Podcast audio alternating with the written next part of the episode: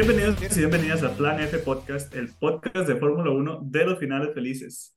y es que ahora que ya terminó la temporada de 2023, eh, nos toca hacer un recuento de la temporada eh, y nos toca hablar de las cosas felices que vimos durante todo este año. 37 episodios. Tuvimos 37 episodios. Siguiendo toda la temporada de Fórmula 1 este año. Eh, y bueno, yo al menos he estado muy contento con todo. Veo que eh, algunos aquí también están muy felices. Veo un par de papayas. Por allá está Jonah Navideño y Mitch también. Despierta a esas alturas del año todavía. Pero sí, para hablar de este cierre de temporada, entonces me acompañan mis amigos Chrissy. Hola, hola, uno de los papayas. Jonah. Hey, bueno, ahorita entonces estoy aquí. Mitch. Hola. Y de manera especial también hoy nos acompaña Tati, que ya si ustedes recordarán nos acompañó en un capítulo anterior cuando hablamos de la carrera de Monza. ¿Fue? Singapur. Singapur, ajá. Pero hablamos de Monza, ya me acordé, sí. Pero hablamos de Singapur, la carrera más fea todo el año. este, Hay pues que sí, empezar entonces... esto bien. Exacto. No me diga eso, empecemos bien. ah, bueno, y Tati también viene vestida de naranjado hoy. Papayita número dos, claro que sí. La... No es por hacerle publicidad, pero la jacket de McLaren está muy bonita. Bueno, el color me gusta mucho, de hecho. Está muy, y es muy calentita y suavecita. Sí. Lo mismo Pero bueno, lo que nos trajo... ¿Qué? Nada, nada. A lo que nos trajo hoy entonces este capítulo. Vamos a hablar un poco de lo que pasó este año, de lo que fue la temporada 2023, highlights, eh, predicciones que se cumplieron y que no se cumplieron. Eh, empecemos por eso, por los highlights. ¿Cuáles fueron esos momentos de todo el año que ustedes atesorarían con todo su corazón? Por esas vacaciones que siguen como en dos meses donde no vamos a ver más carreras de Fórmula 1.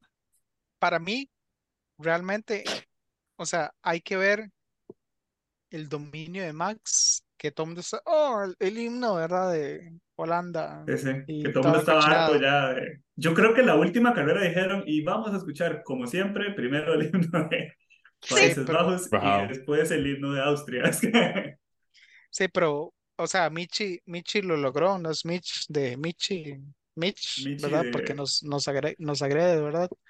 Sino Michi de de Michi de, Holanda, digamos, de Max Verstappen. Ese dominio es un sabor porque por tantas carreras que ha pasado este año, es, o sea, es mucho, es mucho. O sea, él rompió todos los récords que habían y, y se podían, digamos, hecho una volcar. lista, ¿no es cierto? De todas las cosas que Verstappen había logrado. Sí, y es, aquí. y es un sabor, porque nunca habían habido tantas temporadas, tantas carreras, tantas fechas, digamos, en un año. Y realmente Ujú. para nosotros, digamos que realmente ese es el podcast 36, Siete. 36, ¿verdad? Es 36, suficiente. 37. Es cansado uno como fan. Ahora imagínese Mike como el trabajo de él. Entonces Ujú. es como, ok, qué pichudo, ¿verdad? De, del dominio de ellos, pero ya dicen, entonces cállese, todo el mundo vaya a dormir y, y no me importa. Entonces despejémonos un ratito de Fórmula 1. Ajá, y Él tiene hijos, bueno, no tiene hijos, él, él no tiene hijos, digamos, él que tiene como la, es Penny, Pen- no, no es Penny, sí. Penélope, Sí, sí, Penny. sí, es, ajá. Penelope, sí, ¿Se llama así? digamos, la, la, Sí, en Sí. serio, se llama la así. hijastra de ella, digamos. No sabía yo. Entonces, y, y el MAD entonces nada más se manda como psycho, ¿verdad? De, de ir al mundo virtual ahora que están en el off-season. Pero digamos, es, es, es mucho, digamos. Como disfrute de su tiempo, relájese. Ya usted es tres veces campeón del mundo. Shushu, y respira un rato, hombre. Dice que los, los, los récords que dejó Verstappen este año incluyen más victorias en una temporada, mayor porcentaje de victorias, ¿verdad? Con respecto a, las, a la cantidad de carreras, mayor, que creo que eso es más importante que el mayor, que, que el de más victorias, porque pocas, pocas temporadas realmente en la historia de la Fórmula 1 han sido tan largas como esta, entonces realmente decir que rompió un récord de obvio, si son casi 25 carreras, entonces es un montón. Eh, también más victorias desde la pole, más vueltas lideradas, con 1003 vueltas lideradas solo él. Eh, antes de él, creo que lo tenía eh, Vettel. No me acuerdo cuánto, 700 algo, pero ¿Cómo? era Vettel. Vettel. Ah, Vettel. Sebastian Vettel. Más puntos en una temporada, vuelvo a lo mismo. Creo que ese récord es un poco. Eh, de obvio, si son un montón Sí, de carreras son en una más carreras temporada. en toda la temporada, Ujú. bla, bla, bla. Más puntos consecutivos.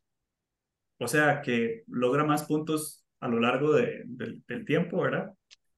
Por poco, realmente. Eh, Lewis Hamilton tenía 998 eh, de puntos consecutivos, es decir, sin dejar de, de- de- de marcar puntos, y él hizo 1004, o sea, como 6 puntos más, nada más. El título mundial con más carreras, mayor porcentaje de puntos por carrera arrancada, más puntos de ventaja sobre el segundo lugar del campeonato, 290 puntos por encima de Pérez. Eh, ma- mayor porcentaje de puntos de diferencia con respecto al segundo lugar, o sea, igual en porcentaje y en cantidad. Mayor cantidad de gran- eh, grandes premios consecutivos como líder del campeonato, la racha más larga de pole positions en la historia, el piloto más joven en arrancar un GP en Fór- Fórmula 1. Eh, bueno, pero ya eso ya es un, es un viejo en realidad. Y dice que los que le quedan ahorita es más victorias en la Fórmula 1 de por vida, porque apenas lleva 54, que es la mitad, de lo, un poco menos de la mitad de lo que lleva ahorita Hamilton. Más pole positions en su vida, igual, apenas lleva 32 y Hamilton tiene 104. Mayor porcentaje de podios, más podios en la vida. Hamilton lleva casi 100 podios de distancia.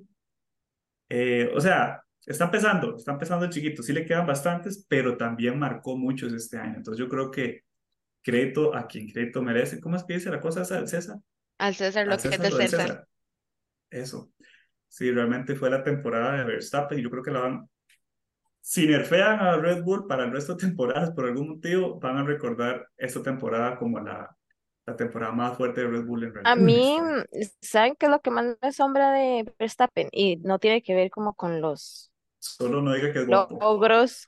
No, no me parece guapo. Con los logros de, de, digamos, que ha tenido esa temporada es que él haya corrido todas las carreras de esa temporada. Sí. Sí, no Digamos, tiene- eso a mí me asombra. Que las Ajá, haya corrido exacto. todas, Mitch, Que las y- haya corrido todas. Y sin, y sin, o sea, que las haya corrido todas y que todas las haya corrido con la intención de ganar.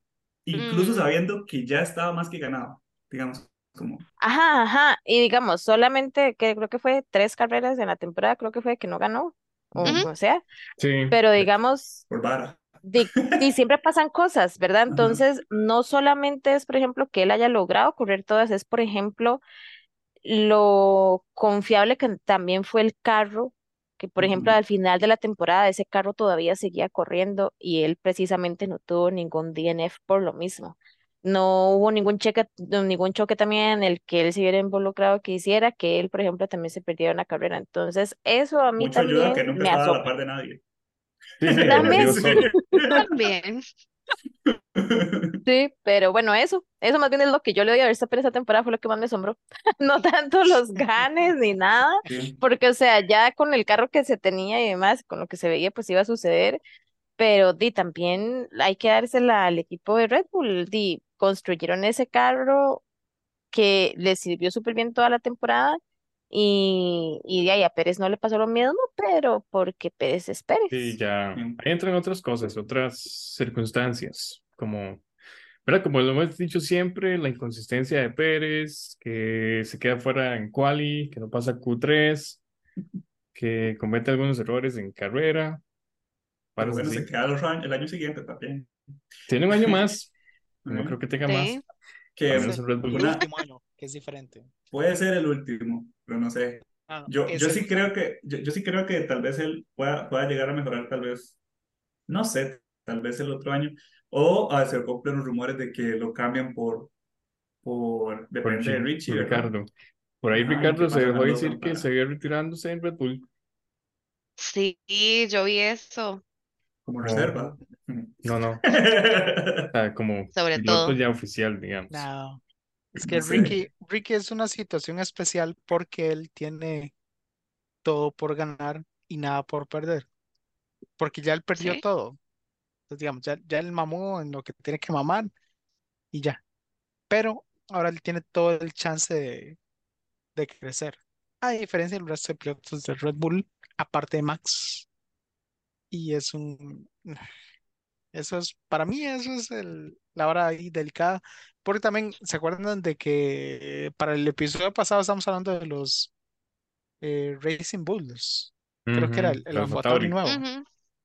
Y fue, el fue el teaser de realmente de, de- del equipo nuevo.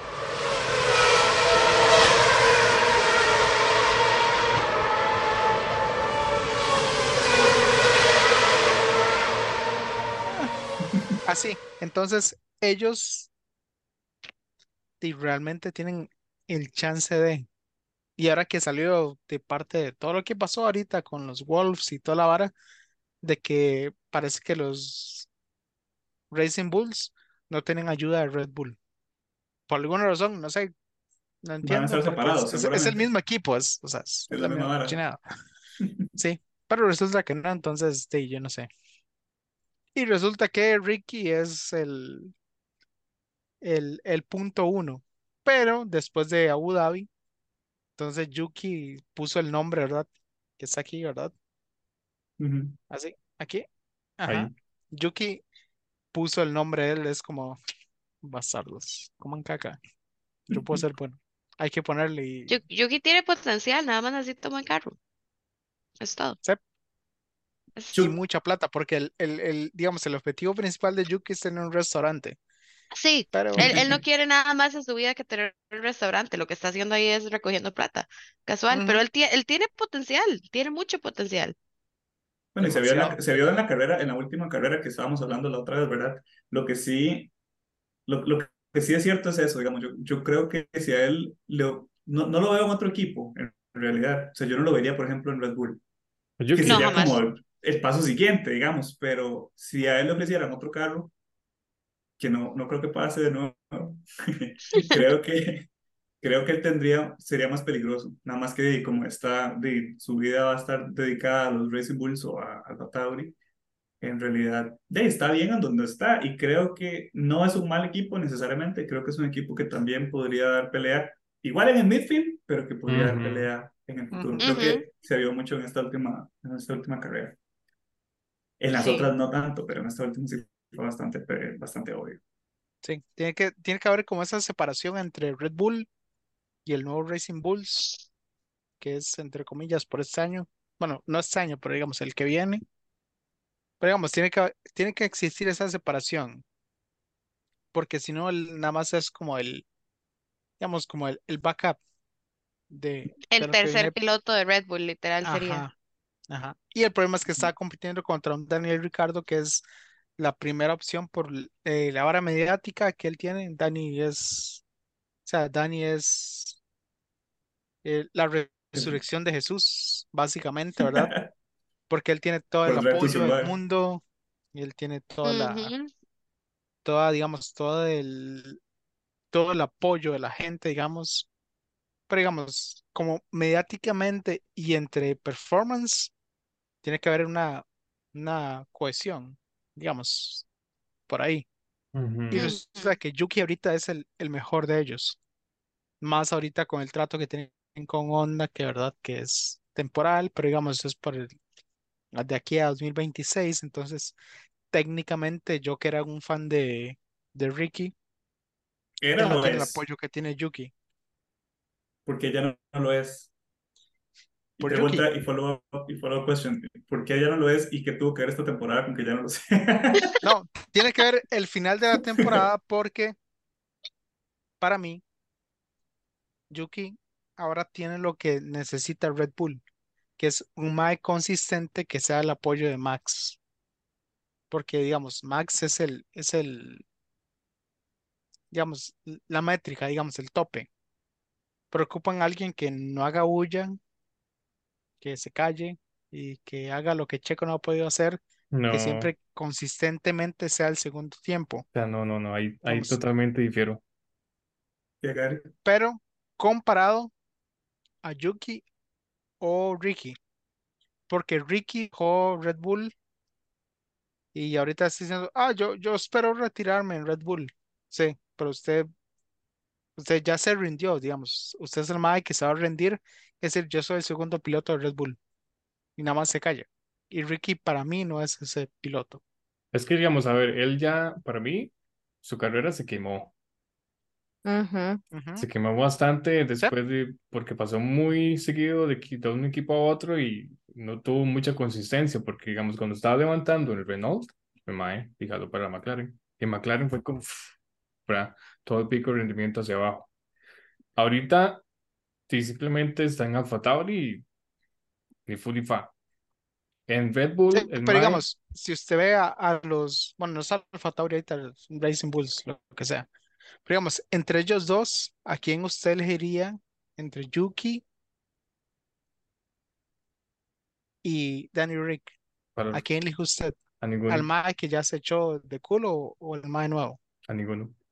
No, sí, yo, yo creo que yo estoy de acuerdo con Gary en eso porque creo que de verdad que Ricky se quemó demasiado esta temporada. Yo, lo- y lo digo yo, y lo No, digo yo que soy un, yo que soy entiendo un eso, digamos. Y entiendo la- el punto que tiene usted sobre la vara de, pues, del, poder mediático de Dani, sí, porque es cierto, digamos, el, mae es muy, o sea, el mae salió hasta en Jimmy Fallon, y, oh, no, en Jimmy Kimmel, cuando estuvieron en Las Vegas, digamos, y No, todo bien. El mae salió en todo caso en otros programas aún sin tener este eh, Sin estar en sin es. estar en ningún equipo, asiento, sin estar en ningún equipo. O sea, él, él, él lo llaman porque DC es un, es un rostro conocido que hable de la fórmula. Y él pues sí ha estado muchos años. Ujú. Pero bueno, ya yo sé que ustedes saben lo que pienso porque yo lo vengo diciendo toda la temporada. A mí Ricardo nada. No, yo, Entonces ya su y- tiempo. y ahora le estoy dando la razón, la verdad. O sea, la verdad es que el MAE bajó demasiado su, su capacidad como piloto. No sé, digamos, se, se oxidó mucho. Él lo aceptó. Él sabe también que él no está en su, en su forma más, en su última forma, dijo Chris. Este, pero digamos, el MAE, por eso siento que se ha quemado mucho, porque por estar en esa pasadera de equipos, que ya lo habíamos hablado antes, que hasta Horner lo sabe, tomó muy malas decisiones en su momento en, Ujú. en equipos en los que no tenía que andar, tenía que tener paciencia con Red Bull, y ahora de ahí está Bueno, tal vez tener lado. paciencia con Red Bull no. O sea, yo siento que para lo que en aquel momento él, digamos, quería, Está bien que se haya ido de Red Bull. A mí eso me pareció una decisión acertada para él. En ese, en ese momento, pero es que Ajá, es lo que yo pero él, por ejemplo, tuvo que haber tenido paciencia con Renault. Exacto. Él, él tuvo que haberse quedado con e- ese equipo desde un inicio. O sea, el team principal lo amaba. O sea, la verdad es que él ahí le estaba yendo Sí, Es sí, la verdad, o sea, no, no eran el mejor equipo, pero les estaba yendo bien.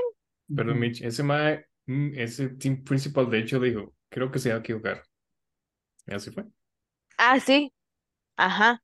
No, de igual, este, en aquel momento, él como team principal también quedó súper dolido con, con, con con Dani. Daniel Ricardo. Yo creo que si, digamos, no sé, por X razón, él todavía hubiera estado en el, en el, en No el acepta. Y ajá, exacto. Y Daniel Ricardo le hubiera llegado a pedir cacao, yo creo que le hubiera dicho, ¿sabe qué? No, y fue puta, porque me dolió demasiado que se haya ido. Entonces, chao. Sí. Ve a ver con las consecuencias de sus decisiones. Ajá. Y, yo- y yo creo que el MAE fue muy, muy, muy vocal acerca de esa decisión que tomó Ricardo. El MAE sí se, y se veía como que es como más y me vuelvo a hablar. la verdad. Fue muy, muy, Sí, Sí, muy sí, sí, cuchillada fue, muy fuerte.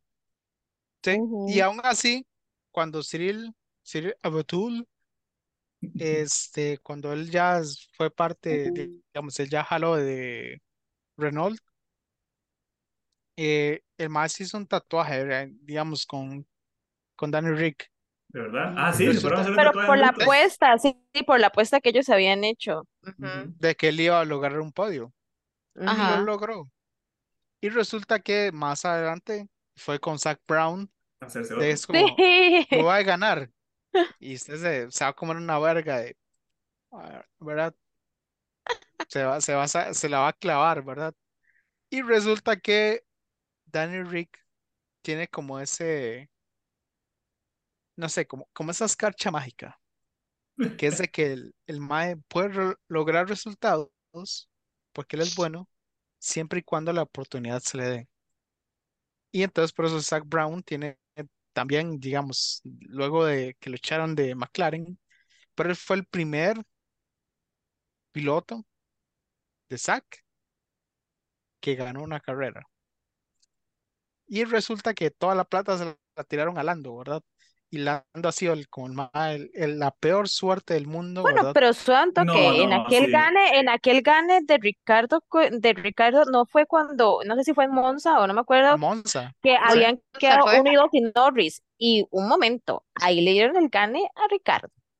Ahí Norris pudo haber ganado, pero Él ellos venía como con el equipo, gane y se lo como dieron equipo al- a decidieron que se lo dejara Ricardo. Entonces, no es que Ricardo fue el que ganó, digamos, esa carrera por el equipo, whatever. Fue el equipo que decidió, démosle el gane ese mae. Porque ellos le habían dicho a Norris, se va a Pero quedar Mitch, así como ¿se acuerda de Rusia? Rusia, fue Rusia. Ajá, Cuando Lando fue como, no, yo no ocupo ir por intermedias. sí, sí, sí, sí, Y él la pero, cagó solo. Pero él es un, él Él era es un jugador de joven. equipo, en Él realidad. es, ajá, o sea, si usted ve, él se equivocó, pero de ahí sí, ¿por qué? Porque él no tiene la experiencia de otros, de otros pilotos. El equipo Experimentados como Daniel y también, Ricardo. el equipo también tuvo que haberle dicho al mae, no, hijo de puta, me se mete a boxes. También el equipo fue el que le dio la opción de, ay, oye, ¿usted qué piensa? O sea, eh, ahí tampoco podemos echarle por completo la culpa a Norris. Sí, él se equivocó, pero él no tiene la experiencia. Entonces, a eso voy. Norris logrando más cosas que Ricardo, que Sí, es yo, yo, yo creo que un Ricardo ha ganado, experimentado. Yo, yo creo que Ricardo ha ganado una carrera, pero Norris ha sido 10 mil veces más consistente que Ricardo en todas las últimas Sí. temporadas que han estado ambos 100% de acuerdo, 100% de acuerdo, pero resultados son resultados. Y No, por pero eso, por es muy, eso es me muy gusta Fórmula 1, circunstancial. ¿verdad? Porque Pero ese, Ricardo ese tampoco tuvo los resultados, ajá. no, pero él ganó.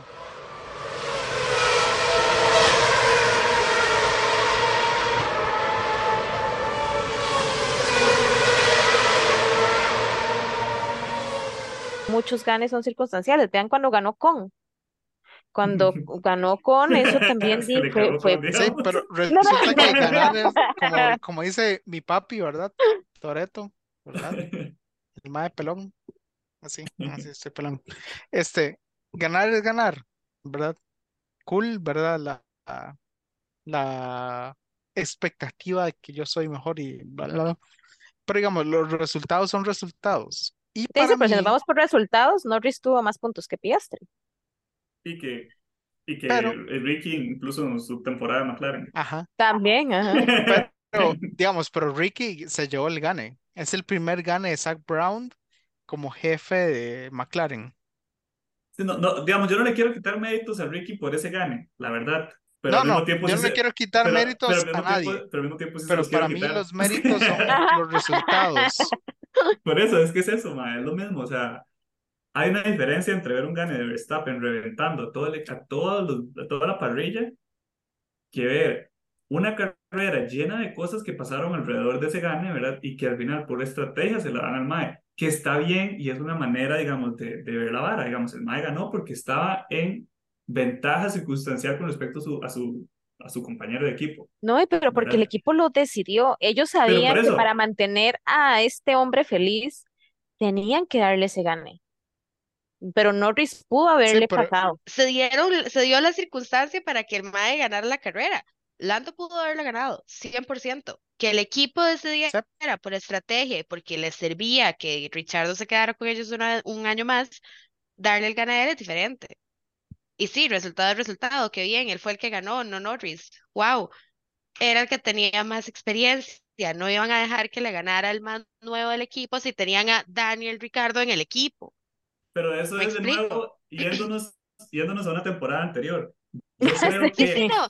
En, Es- en Sí, sí, esta temporada, En esta temporada. mi chiquilín no hizo nada más que ser feliz por correr en Las Vegas y en, y en Texas. ahí, Eso fue todo lo que hizo. único que hizo fue estar incapacitado, es la verdad. Sí, o sea, la mitad de la temporada ni estuvo y el man que lo reemplazó hizo mejor papel que él. Exacto, ese man hasta ganó puntos. Entonces, 100%.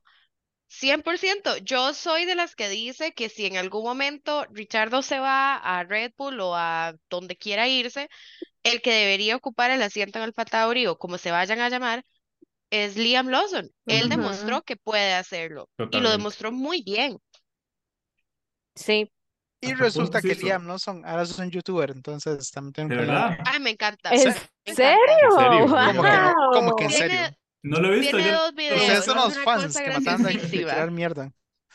yo, yo a Liam Lawson Liam- no lo sigo ahí. No, el No. mae hizo un canal en YouTube. Tiene Uh, como Sí, ya y tiene- hablando 250 de, hablando de sustitutos de la temporada, bueno, sustitutos digo yo, porque no era sustituto, era permanente, pero vieron que Debris también va a salir, va a estar ahora en eh, WEC el próximo año. Pero Sí. eso es, usted se va a morir. Ay, no, ¿Qué? pero es otro, digamos, es otro, otro highlight de la temporada. Debris que estuvo y no está.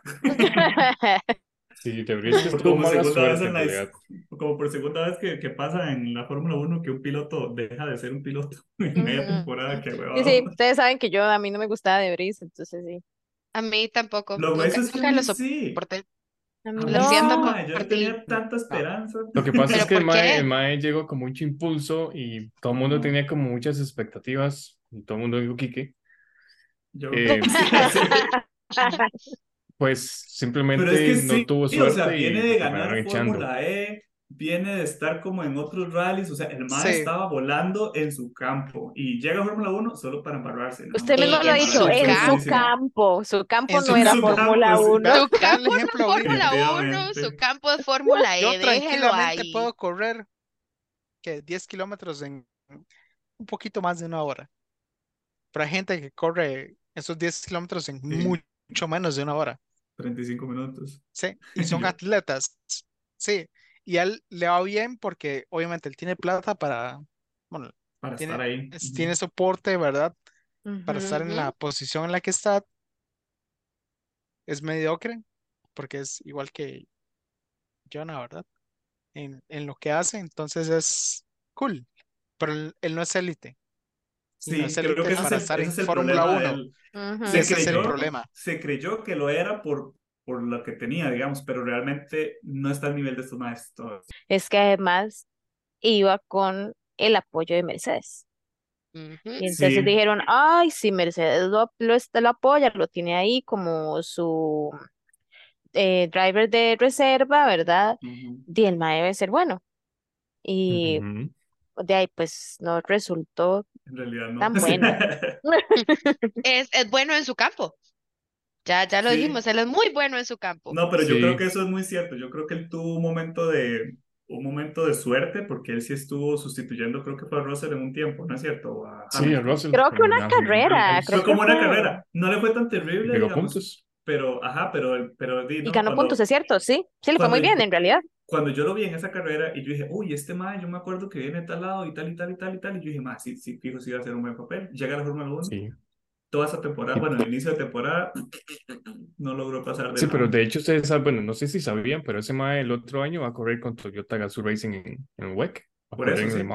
Sí, por Por eso, eso, yo, tal vez ahí le vaya muy bien. o, o peor, Y no le deseo el mal tampoco, o sea, si le va bien, Tal perfecto. Pero la verdad es que, ojalá aunque para mí fue horrible que lo sacaran a media temporada, así como me ha parecido horrible cuando hicieron lo mismo con Gasly, cuando hicieron ese cambio ahí con. Albon en aquel momento. O sea, a mí todas esas movidas me parecen horribles, pero definitivamente al MAE no le estaba yendo bien. Así que de ahí, al mismo tiempo, me pareció bien que lo hayan cambiado. Ahora, que lo hayan cambiado por Ricardo, meh, pudieron haberlo cambiado mejor por otra persona. Pero bueno, no Es importa, que eh, yo, lo yo- para mí Ricardo. se fueron como por la opción más, digamos que cercana y la más confiable, porque ya Ricardo estaba con Red Bull, ya había corrido con ellos, entonces ya sabían lo que podía dar. Ujú. Pero, eh, como estábamos hace también, rato, en a mi parecer, y no es por tirar de mierda a Ricardo, ¿verdad? Pero para mí, Pero sí. Lawson hizo un mejor trabajo y pegó, o sea, hizo un mejor desempeño. No sé qué tanto, en realidad, mejor que Richie. Ricardo. Claro que sí. Ah, Lawson, Lawson, no sé, no sé, en mi mente, en mi Lawson. mente yo dije Debris y yo, Debris mejor que Ricardo. No, no, no, No, no. no, no,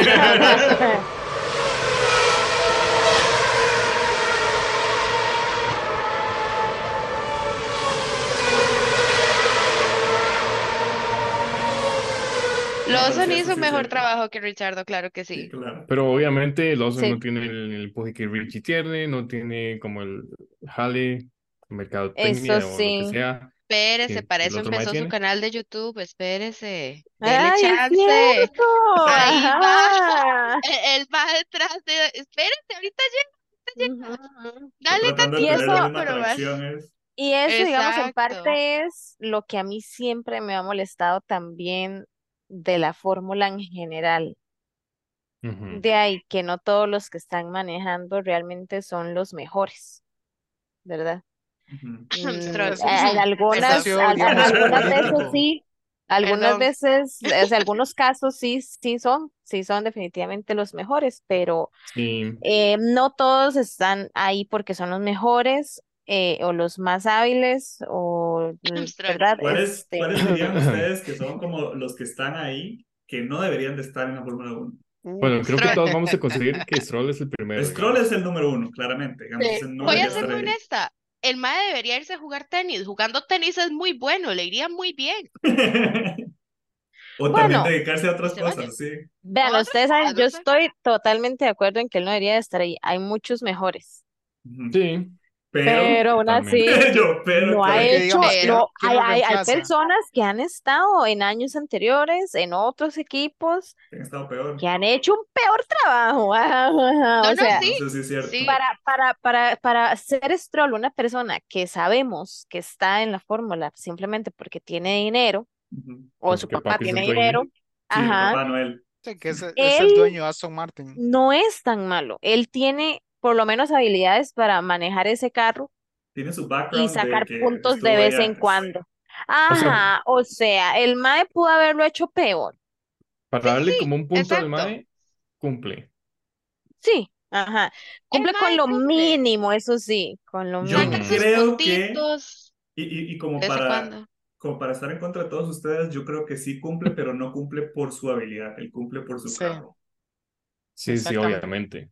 O sea, porque que- papi le pagó el equipo. Ajá. Digamos, No, no, y, le- no le- cumple le- porque él, merece carro- estar ahí.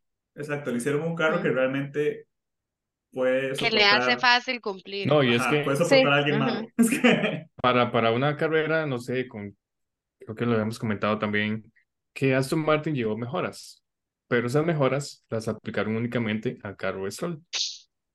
Y Alonso lo devolvieron a componentes que ya habían utilizado anteriormente. ¿Y qué pasó? Pues que Alonso quedó mejor y Stroll quedó un DNF.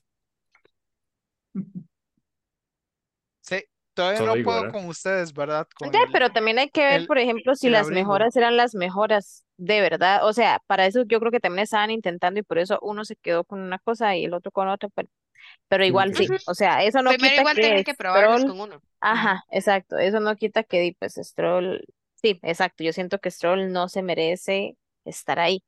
Ahora, con la pregunta de Quique, nos referimos a los que están actualmente, Ajá, nada más. sí. Sí, sí, yo por eso dije Stroll, ¿verdad? Porque si, si Pues estuviéramos hablando de Déjeme, un toquecito para sacar la lista de drivers y acordarme de todos. Yo no sé por qué Mitch va a decir Oh, Russell, oh, pero, shit. pero bueno. Yo les puedo decir de que por lo menos los que yo quitaría, digamos, de todo el grid, ya, ya sabemos que el otro año, los que están ahorita, que son los que estuvieron en esa temporada 2023, son los mismos que van a estar en la temporada 2024, porque Ujú. nadie Sí. renovó, Ujú. nadie hizo nada, es la misma gente. Ujú, Pero de ujú. todos Ujú. los que estuvieron este año, yo sacaría primero a Stroll, como ya dijimos, sacaría, aunque ustedes no me lo crean, pero es que siento que no está haciendo diferencia a Esteban Ocon. Me- Perdónenme, pero sí, a Ay, Ocon. yo sí dejaría Ocon. Yo sacaría, O con lo que está ahí es para ganar penalidades, nada yo más. sacaría a Sargent. Sí, exacto. Yo sacaría a Sargent eh, y sacaría a. No, a esos, sí, porque creo que Magnussen, Magnussen y Hulkenberg como que sí Yo iba a decir ellos, yo sí, que sí. yo iba a decir ellos, pero yo siento que, que de ahí, digamos, yo siento que tal vez, por ejemplo, para Hulkenberg ya pasó también su tiempo, ¿me entiende? Yo siento que de no es que él sea malo, no es que, que él no tenga habilidades, pero siento que ya también pasó, pasó su tiempo. Es como Ya, Grosjean. Yo no sé si eh. ustedes vieron en el documental este que hablamos la otra vez de, de aquel mae de, De Brown. de Brown, ajá, que mencionan a Hulkenberg, mencionan a, a, a Grosjean y usted ve esas tomas de tele viejísimas como el 2002. Sí, Y es como, esos ajá, compiten desde esa época. Sí, Exacto, sí. por eso es que ya, ya para él pasó su época. Magnussen siento que y pues también, pero bueno. Es que, a ver, yo entiendo a Haas en el sentido de que ellos primero, no son un equipo que tiene mucho presupuesto, no Sí. se la puede jugar con rookies. Entonces buscaron a los más que tengan más experiencia y está bien. Simplemente es que el carro de ellos no está para carreras. El, más de ellos, el carro de ellos responde bien en quali, porque han pegado buenas posiciones, pero en carreras se caen rapidísimo. La verdad, y eso me entristece porque a mí sí me gustaría que a Haas le fuera bien, Sí, sí, en realidad sí. la verdad. Pero entonces usted quitaría a esos dos, a los dos. Tía, Por y su- sí, pero por- no porque, pero no porque no, no sean buenos, no tengan habilidades para, sino su porque edad. ya pasó su momento, ya pasó Por su su edad. Básicamente momento. usted les está diciendo viejos. Y los viejos no deberían de... Lo, lo que acabo de escuchar es, es como Sí, a Es menos. Haas. Un edadismo son bien fuerte, señores, digamos, de parte de entonces Mitch. váyase. Pero no, no, o sea, le entiendo el punto y creo que tiene razón, pero bajo esa lógica, entonces también Alonso.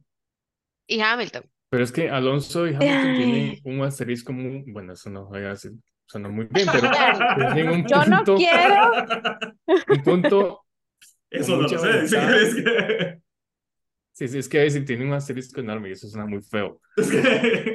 Bastante. Pero a lo que Ajá. iba a decir es que, digamos, ellos tienen la gran ventaja que son campeones del mundo.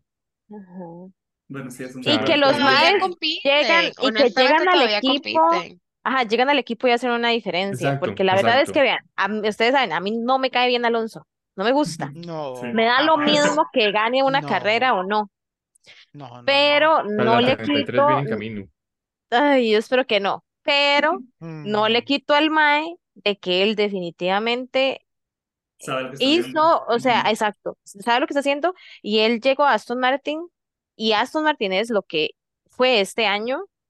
Por Yo estoy segura que por Alonso, no, no por otra cosa. Claramente ellos contrataron también a otros ingenieros y a otras personas que venían de otros equipos también muy buenos, como creo que era Red Bull, que ya creo que también lo habíamos Bull, sí. comentado en, en ese momento, pero yo no siento que esa diferencia este año sea solo por esas contrataciones, también tiene mucho que ver Alonso. Sí, Entonces sí le doy que Sí, él hace una diferencia en el equipo. Y de ahí, pues Hamilton también, aunque Hamilton se queje de todo, que Hamilton llore por todo,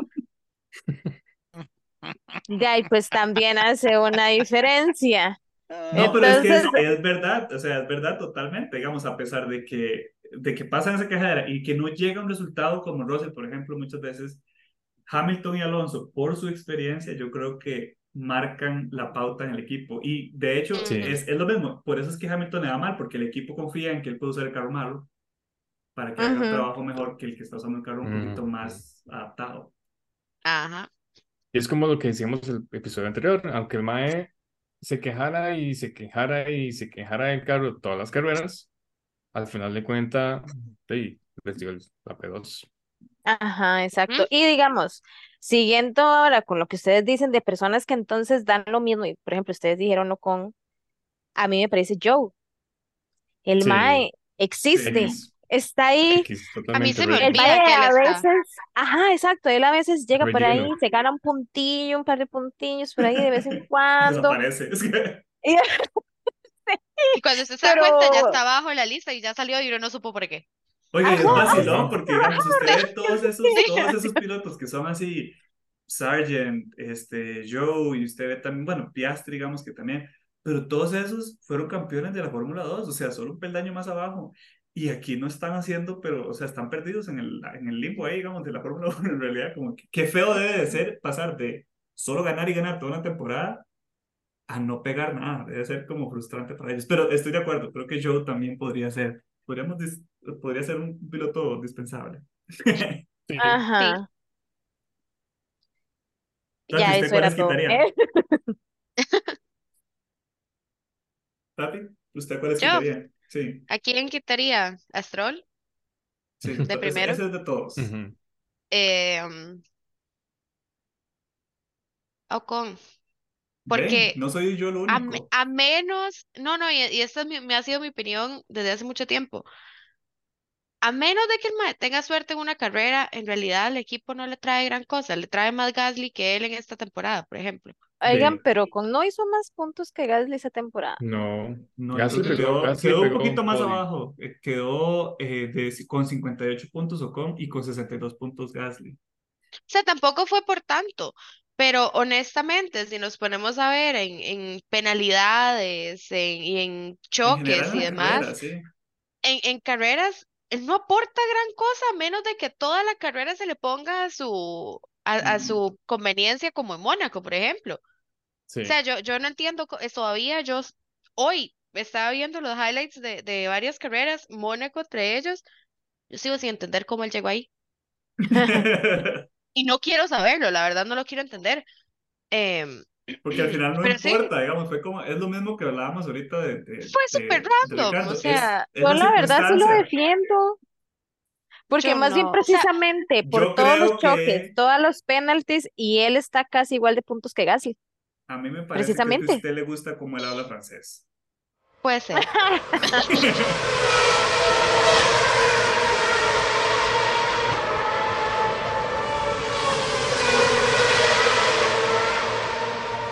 No, ¿sabe En qué? Es que yo, que, yo, yo siento que a Ocon, y, y creo que Es en que parte por también habla que me cae bien, es que él desde temporadas ¿vio? anteriores, desde que estaba en, en ¿cómo era que se llama? El Rosado, Eh, el que Racing antes Point. era Force India y Racing Point. Racing Point, Racing ajá, y bueno, y él Racing estaba creo Point. que No también cuando sé era en eso. Force India. Bueno, no importa. Sí. Desde ahí como que yo siempre, o sea, como que siento que lo disminuían demasiado Y como que a todo el mundo le daba lo mismo. Y que entonces yo siempre, sí siento que siempre ha tenido como que demostrar que él sí merece estar en la Fórmula o que, por ejemplo, él sí puede, digamos, manejar y precisamente parte de lo que a mí me gusta de él es que él no viene con un background como Leclerc, como Verstappen, ¿verdad? Es una persona que viene de una familia que no tenía tanto dinero, que la han tenido Eso que sí pulsear y que por ende la ha tenido que pulsear también su carrera. Y eso Sí. es, digamos, lo que yo le defiendo con Ay, ya no me hagas sentir mal por decir que yo no quiero que esté ahí. No me es que, así. no, pero es que yo no, creo que sí tiene un muy tenés, buen tenés punto razón. desde, sí, desde, Es, desde es un muy que, buen punto en ese sentido si vemos lo que el MAE le costó llegar ahí versus lo que le costó a, no sé, Leclerc, Norris, cualquiera de la mayor. Todos los Sí. Sargent millonarios, lo puedo defender un poquito, pero muy poquito. Muy, muy poquito. Solo porque es, solo porque es gringo. Es que, No, ni siquiera. Es porque si no me echan de mi propia casa. No, mentira.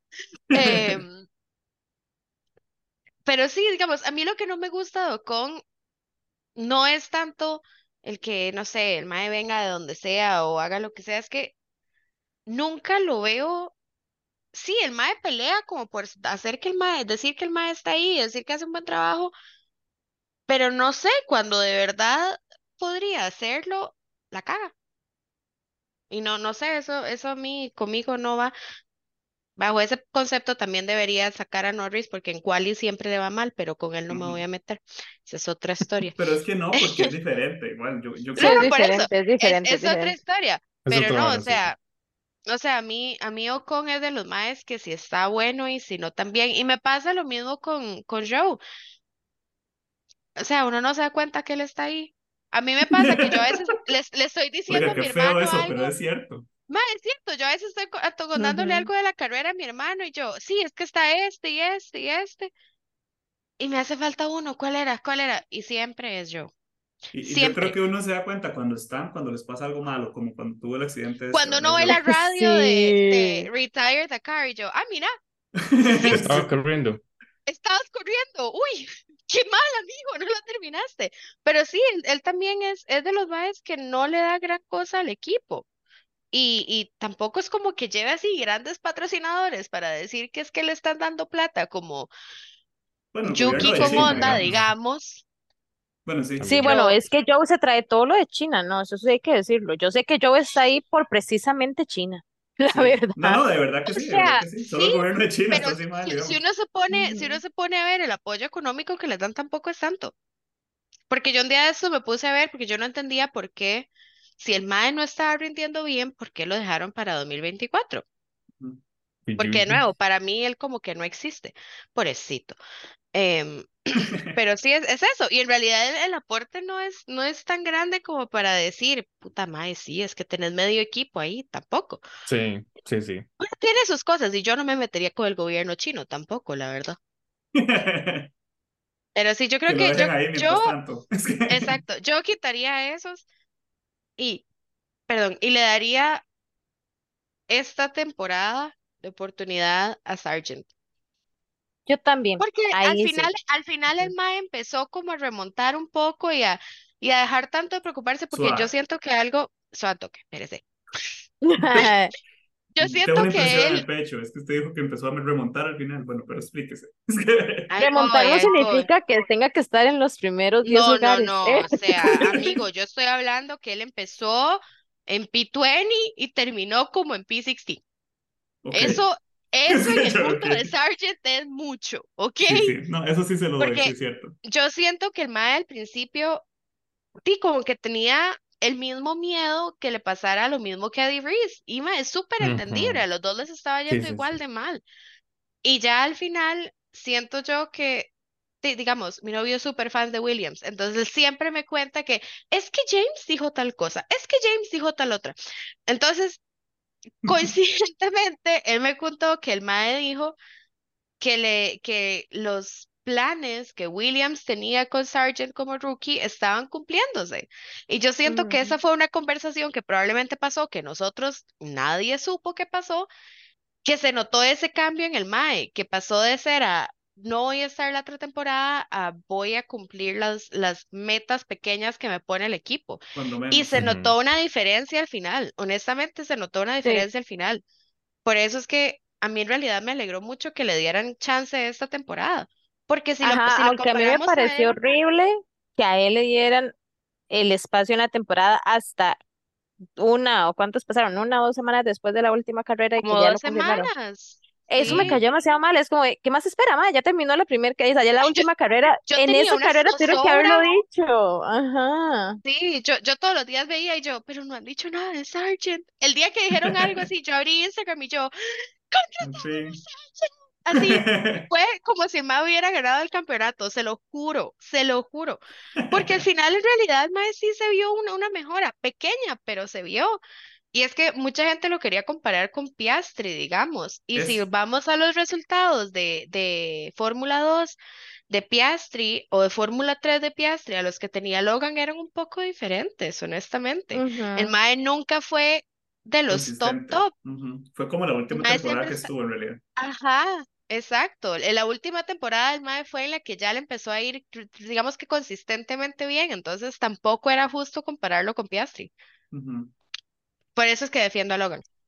Yo quit- quitaría a Yo Wan Yu también, que es. X en realidad, y obviamente Stroll.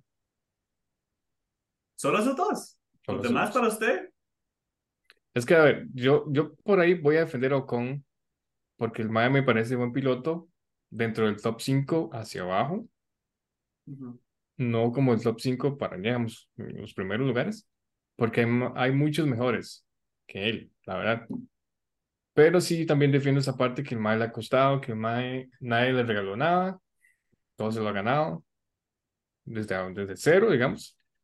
Y eso es algo que yo sinceramente, digamos que admiro mucho. Entonces el Mae sí lo defiendo y sí lo mantendría ahí. Em, bueno, tal vez Russell, la verdad, también. Porque Mae es, sí, demasiado egocéntrico, demasiado.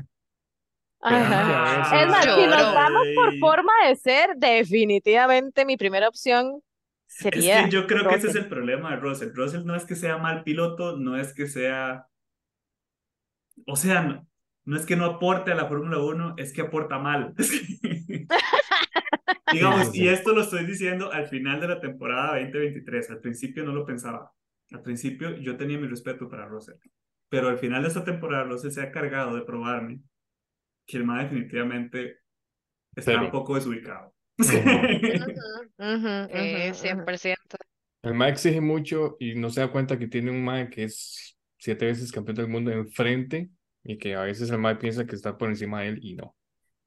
Ajá, y digamos, yo entiendo que, que también como, como persona joven uno tiene como ese, ese impulso, ¿verdad? De querer ser bueno, de, de querer poner, o sea, de, de, de ganar, porque y claramente la verdad es que él tiene mucho eh, en su mente, yo creo que solo ganar, pero eh, yo siento que mm, estar participando, el competir, no tiene solo que ver con el ganar. Sí. Y, y él di, no es, yo siento que un buen, ¿cómo podríamos decirlo? Un buen atleta, no sé cómo decirlo. O sea, él, él nada más hace como su trabajo, digamos, pero después de ahí el Mae tiene actitudes que no van con ser un competidor, no sé. Ujú. eso, es, es que ese es el punto, es como su actitud en el deporte. El mae Sí. es, es, es muy competitivo a un punto tóxico, creo yo. Es, esa es la palabra, tóxico. Exacto.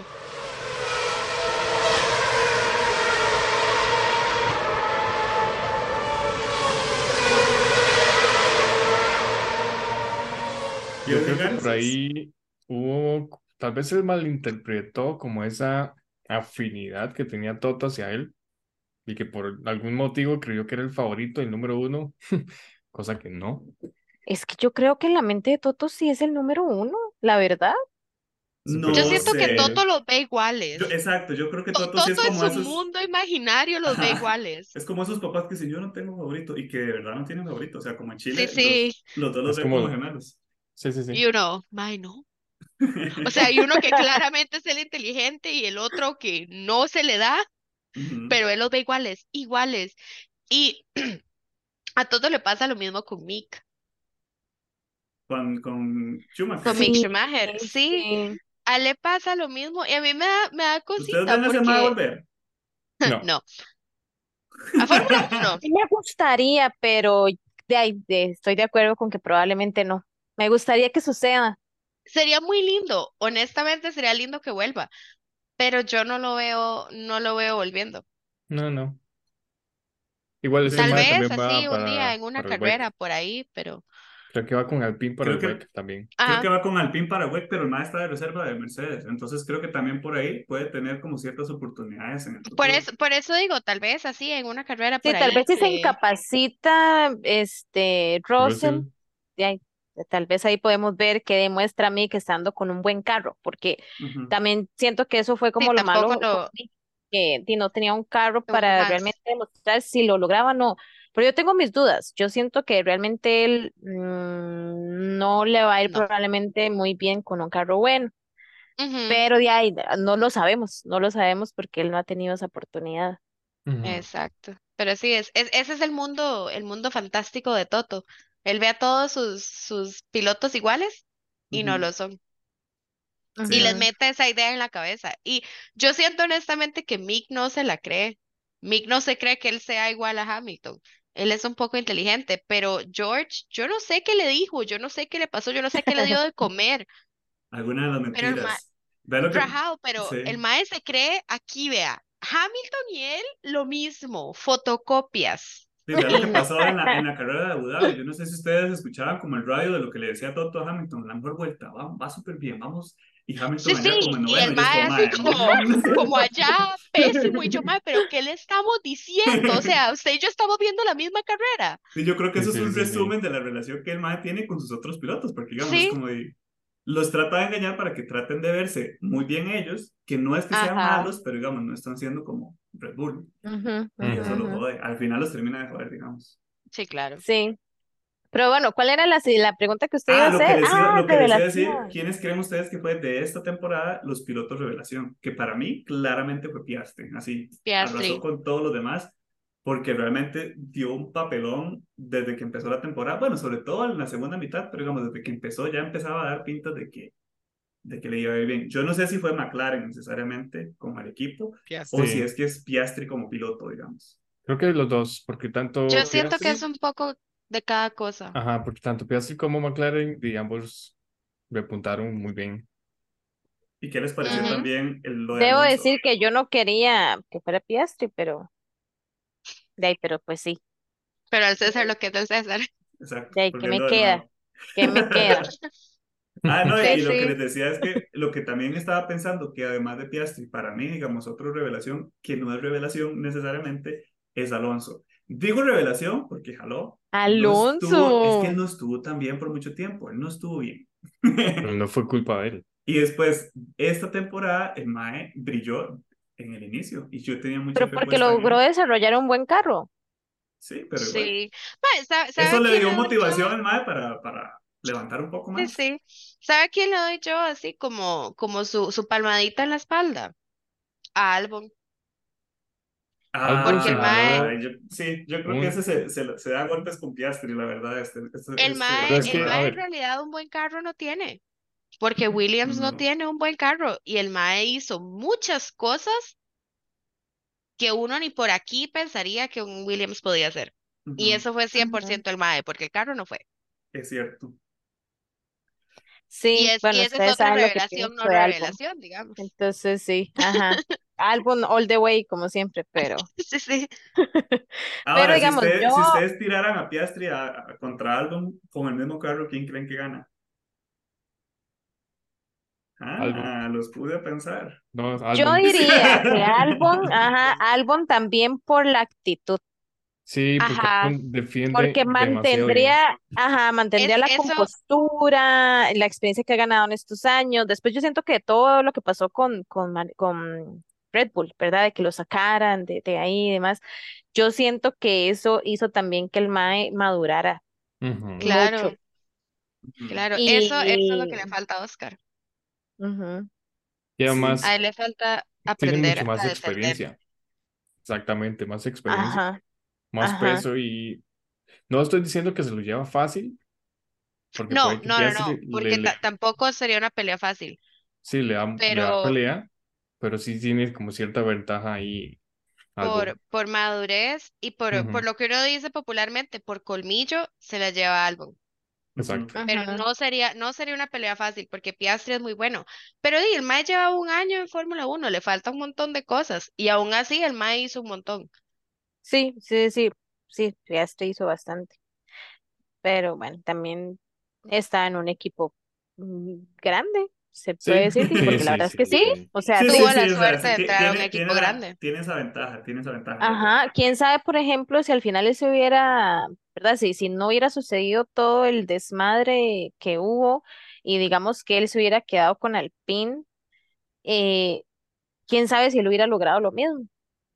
Él es el mismo piloto y tal vez en Alpine no hubiera logrado lo que hizo con McLaren. Sí, es que tomando en cuenta el desempeño que tuvo Alpine esta temporada, posiblemente no, no, no hubiera sido como tan revelación, por decirlo así. No hubiera estado arribita, sí, por mínimo de Sargent probablemente. Sí. Por ahí, Sí. sí, sí, exacto. Sí, Yo digamos, si usted le hubiera dado un Williams, creo que no hubiera hecho el papel que hizo este año. Ajá, ajá, exacto. No, pero siento que hubiera hecho un papel un poquito mejor que el de Sargent. Ah, no. Sí, sí, yo sí, también, ajá. digamos. Yo, yo, o sea, yo, no es que yo también pienso eso, no. Yo también hubiera hecho mejor papel que. Yo la persona, digamos, es que... O sea, yo, el que está hablando en este momento, nacido en Costa Rica. No, no, Yo, digamos, otra- no, pero- otra- pero sí.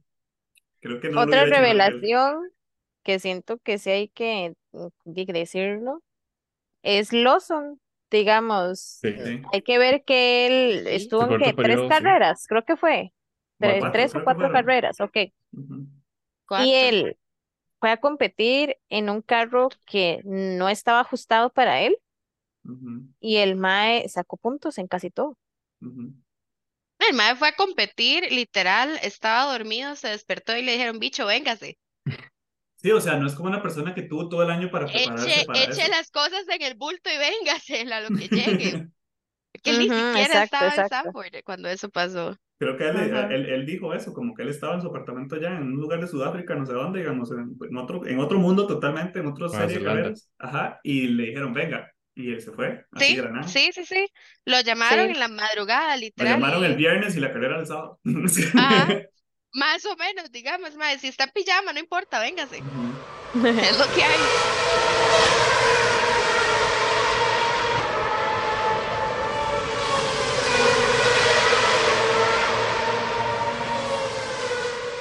Ah, bueno, otra revelación que yo les quería decir, bueno, no, revelación no, en realidad no, lo que quería decir era la, la revelación, más bien, de que en esta temporada me pareció que ya era momento y que qué dicha que lo mostró en esta temporada, que ya Tsunoda ha sabido madurar también, Mm, que él ha logrado encontrar un poquito más de paz interior no sé por qué siempre se me olvida su y, nombre. Y que entonces ahora él definitivamente se ve ya un poquito más maduro, ya siempre pelea, siempre dice sus cosas, ¿verdad? Pero se enoja Se menos. queja, pero se enoja menos, el maestro se ha controlado, él ya, Y le ya, va mejor. Tiene más sí, ah, Y le va mejor, sí, definitivamente. Sí, claro, claro. No, de hecho, no sé por qué siempre se me olvida su noda. El capítulo pasado también se me olvidó el gran resultado que sacó en la carrera. Este, y hoy se me olvidó mencionarlo incluso como piloto revelación de esta temporada, pero porque también lo creo, también creo que el MAE realmente le está yendo bien, o sea, está, Ujú. está, está mejorando en lugar de empeorando. O sea, es lo opuesto a Ricardo. Este, y creo, y creo que, y creo que en gran parte eso es por la madurez que él ha adquirido, o sea, como porque ya está entendiendo de qué va la Fórmula 1, más que cuando entró, más que cuando, cuando empezó. Ujú, ujú. Pero sí estoy totalmente de acuerdo con, con que su no entre en esa lista también. Sí, sí, claro. Yo no había pensado en él, tienes toda la razón. ¿Y cuál les pareció a ustedes que fue la mejor carrera de este año? La mejor o las mejores. Bueno, pueden ser las dos mejores, digamos así, que ustedes digan como que, que les gustó y que realmente las disfrutaron. Realmente, Singapur, porque Verstappen no ganó. Ay, alguien recuérdeme nada más el resultado, por lo menos de Singapur. Sainz ganó. Oh, en el de, ajá, porque Sí. fue la que ganó Sainz. En realidad fue, la- fue la carrera Fue la única que ganó algo que no fuera Red Bull. sí, Sí. muy, muy estratégica. La verdad, yo sí, sí, yo no esperaba mucho esa carrera porque a mí, sinceramente, los Ujú. ah, street circuits no me agradan tanto. Pero sí, sí fue una buena carrera estratégicamente. Eh, obviamente Spa y Monza, que aunque ganara Verstappen, son carreras que yo siempre espero ver, la verdad. Siempre tengo muchas expectativas y siempre me gusta verlas. Yo tengo que decir que, al igual que Gary, creo que las carreras que más me gustaron este año son las carreras por las que no daba nada y gané mucho. Como la de Baku, que yo, bueno, ustedes se acuerdan que yo les, yo les hablé de caca de Baku y de todas las carreras de Street Circuits hasta morir. Pero, es o que sea, usted tiene que fueron- apoyar Street Circuits, son los mejores. No, Pero es que Sí. estuvo buena, o sea, sí, la de Baku estuvo muy buena. Y que era otra que yo no daba nada por esa carrera y que me gustó, la de Las Vegas, que yo dije, "Man, nada que ver, esa carrera está horrible. Y estuvo bien, o sea, estuvo bien. Pero es como eso, tal vez es que tengo que ir con más con esa mentalidad en el futuro de decir, fijo, va a ser mala. y salir Sí, del fin de semana y decir, fue un carrerón. Sí, o sea, es como eso. Pero para mí, las dos mejores de este año, eh, muy a pesar de, de, de, de todo lo demás, y de que hay pistas o hay otras carreras que digamos que me gustan más como espectáculo, le quiero dar la estrellita a esas carreras es- este año, a esas carreras que no esperaba nada y que gané un montón, que fueron Sí. Baku y Las Vegas, que yo dije, "Man, sí, la verdad es que se lucieron. Yo, ya que no me acuerdo, para que entonces Tati, que sí se acuerda, ya, ya después diga un poquito más. Ustedes ahí me dirán cuál fue, porque yo de verdad no me acuerdo, pero yo creo que fue hace como tal vez cinco carreras atrás o algo así. O no sé si fue la de Brasil. Ay, no estoy segura, que nosotros dijimos qué carrera más buena. Y estuvimos aquí en el podcast diciendo como, no, es que fue demasiado bueno, hubieron como demasiados, creo que peleas, rebases, no sé. No me acuerdo si fue la de Brasil, pero sé que fue hace no, poco. Brasil no fue. No fue No fue la de Brasil. Es el Suzuka. No, México no. O es que antes de Suzuka estuvo Singapur. Y Ah, rajado, claro. nosotros llegamos aquí, lo comentamos y dijimos como, ay, fue demasiado Porque antes de, sí, antes de Singapur estaban en la, en la europea todavía. Bueno, capaz que fue la misma de. Singapur. Pero Creo que bueno, sí fue Singapur. esa, sí, ajá, yo creo que sí fue Singapur. Entonces yo diría que esa y la otra que yo no quería, no quería, yo quería poder seguir hablando cochinadas de esa, pero de ahí, de ahí nada. Las Vegas, ajá. La verdad es que estuvo buena, Yo pero creo que, yo no quería bueno, que estuviera buena, ¿eh? yo no esperaba esto, pero a mí, la verdad, bueno, ustedes recuerdan lo que yo decía de Las Vegas, ¿verdad? Que era más show que competencia. Ujú. Ujú. Y la verdad, Sí. sí, tengo que admitir que me equivoqué y sí estuvo buena. A pesar de que fuera un street circuit, la disfruté.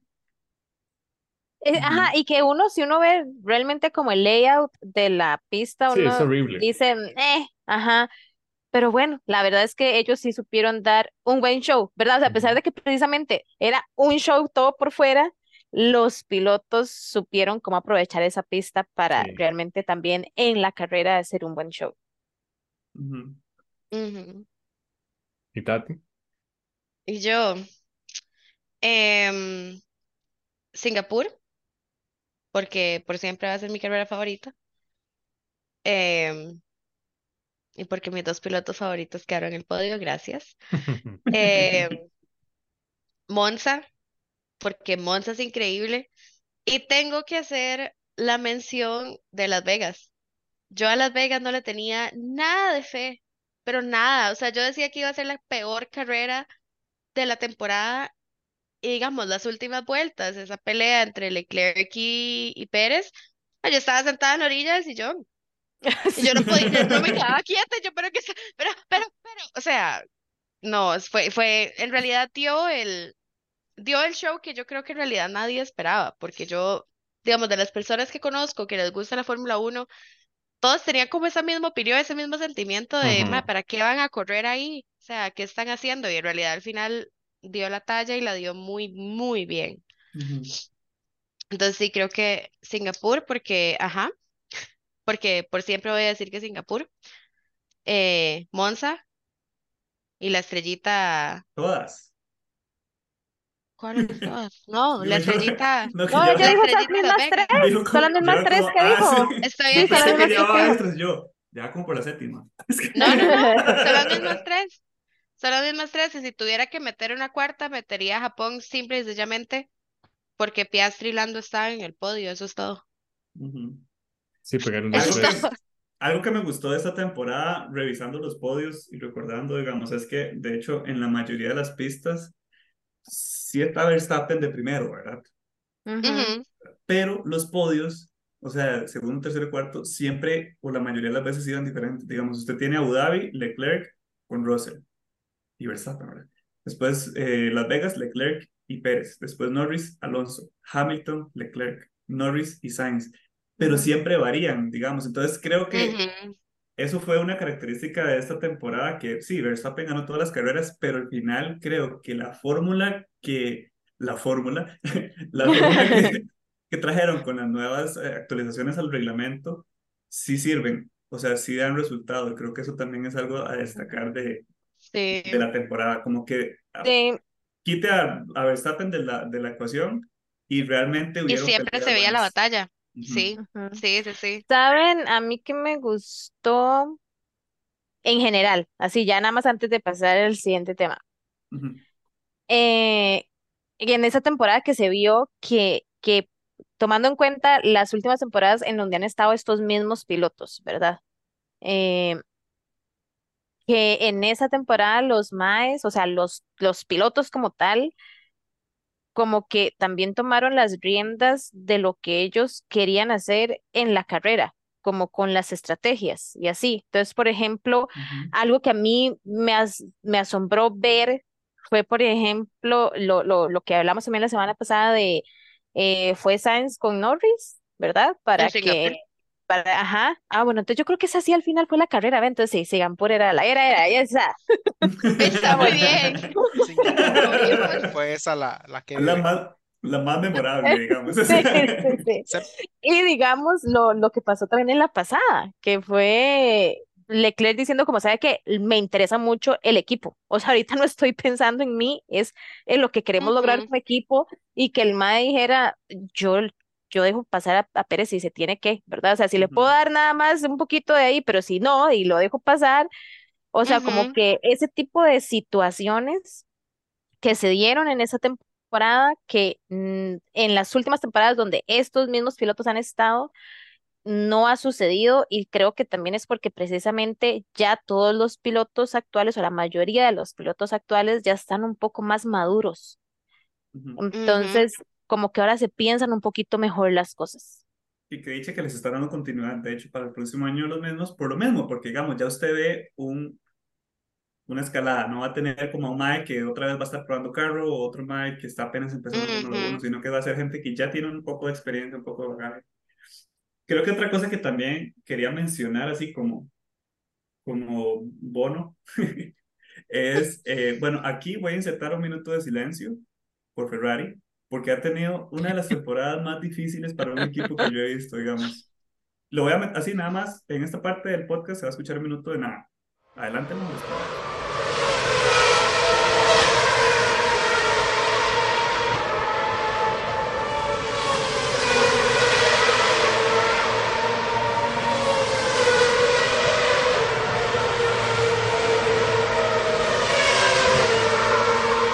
Este, Por favor.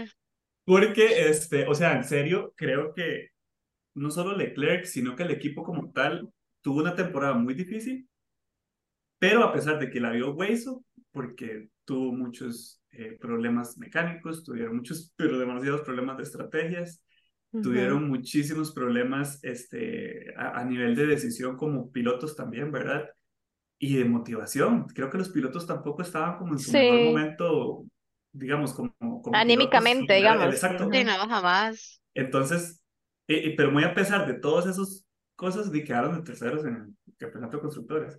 Entonces creo que, di, no sé, que, que merecen, digamos, también ese, ese mérito por, por, haber estado tantísimo esta temporada. Sí, claro. La, pelearon menos otros equipos, la vieron menos fea otros equipos y les fue más mal.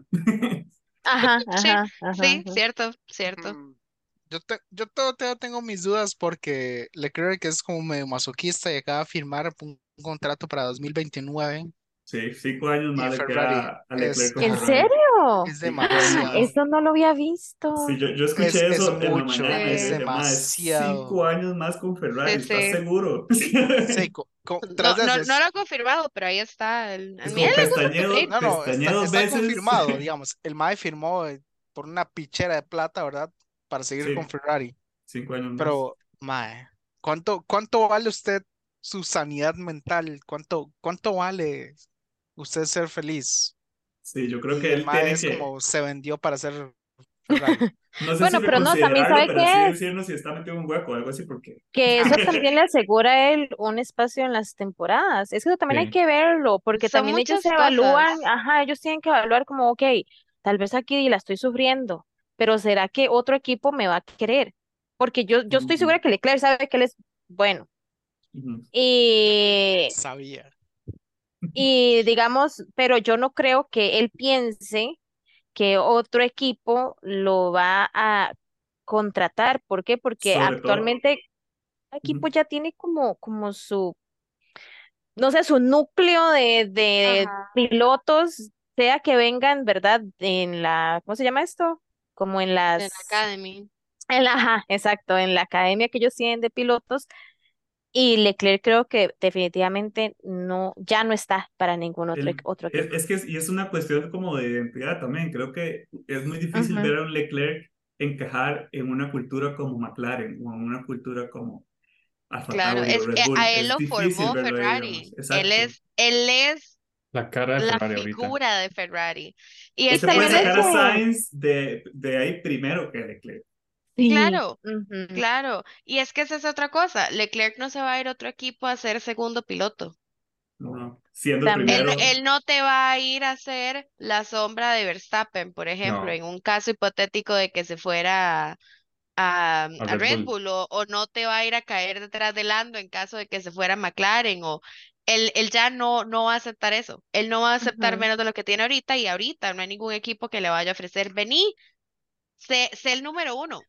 Ese es Ferrari. Sí, y también yo siento que es como mm, los sueños que uno construye también desde pequeño, ¿verdad? Y hay que ver que Ferrari tal vez es o- y o era el sueño también de muchos pilotos.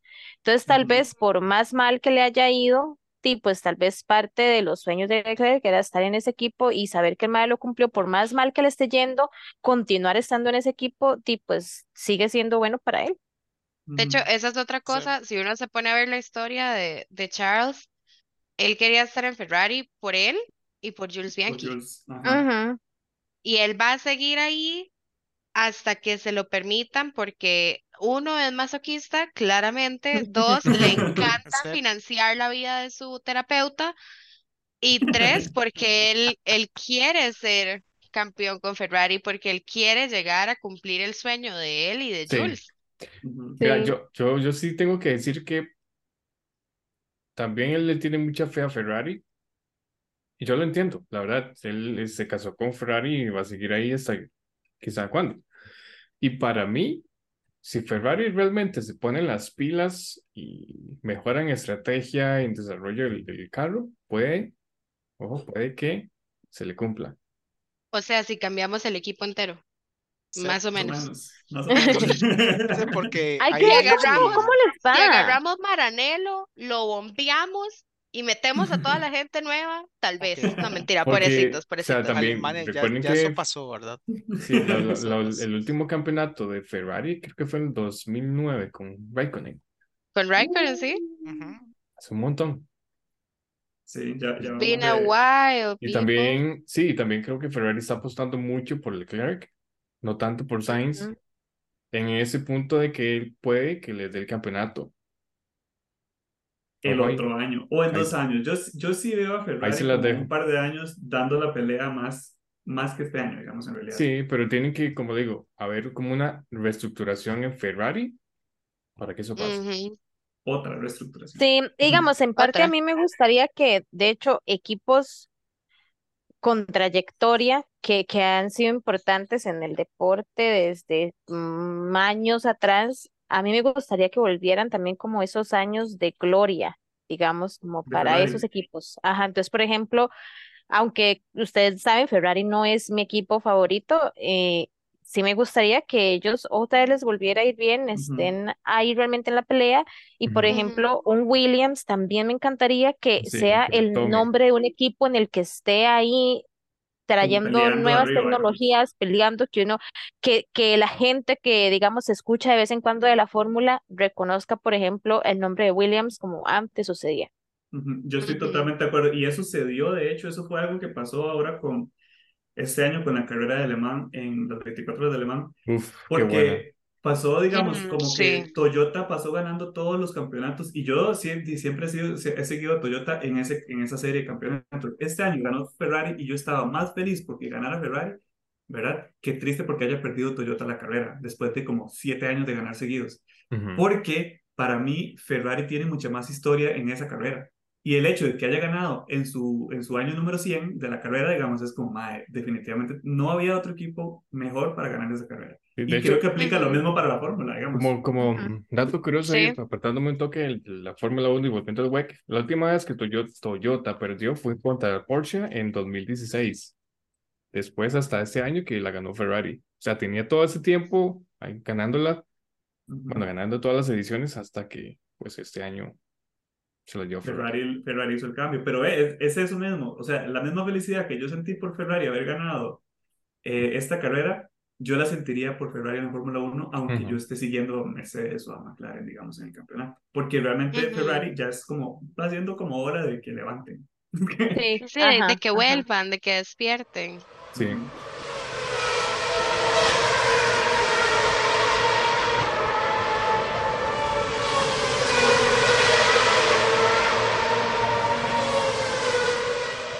Hablemos ahora del campeonato de constructores, que yo creo que ha sido la parte más interesante del campeonato, ya que la parte del piloto eh, perdió mucho protagonismo gracias a Verstappen. A pesar de que hubieron, no, hubieron peleas interesantes en la parte de los, de, de los, de los pilotos, porque, Ajá. El tercer lugar fue. Sí. Ajá, Segundo, tercero. Estaban como. de hecho es como Ajá. tercero, cuarto, quinto, sexto y séptimo. Sí, sí, porque Ajá. el segundo estaba un poco más difícil de alcanzar, pero estaban No, igual el estaba Checo y segundo Hamilton. ya, ya Checo lo había alcanzado desde la carrera anterior. Sí, O O Checo sea, ya él, con- ya él había quedado de segundo ya fijo.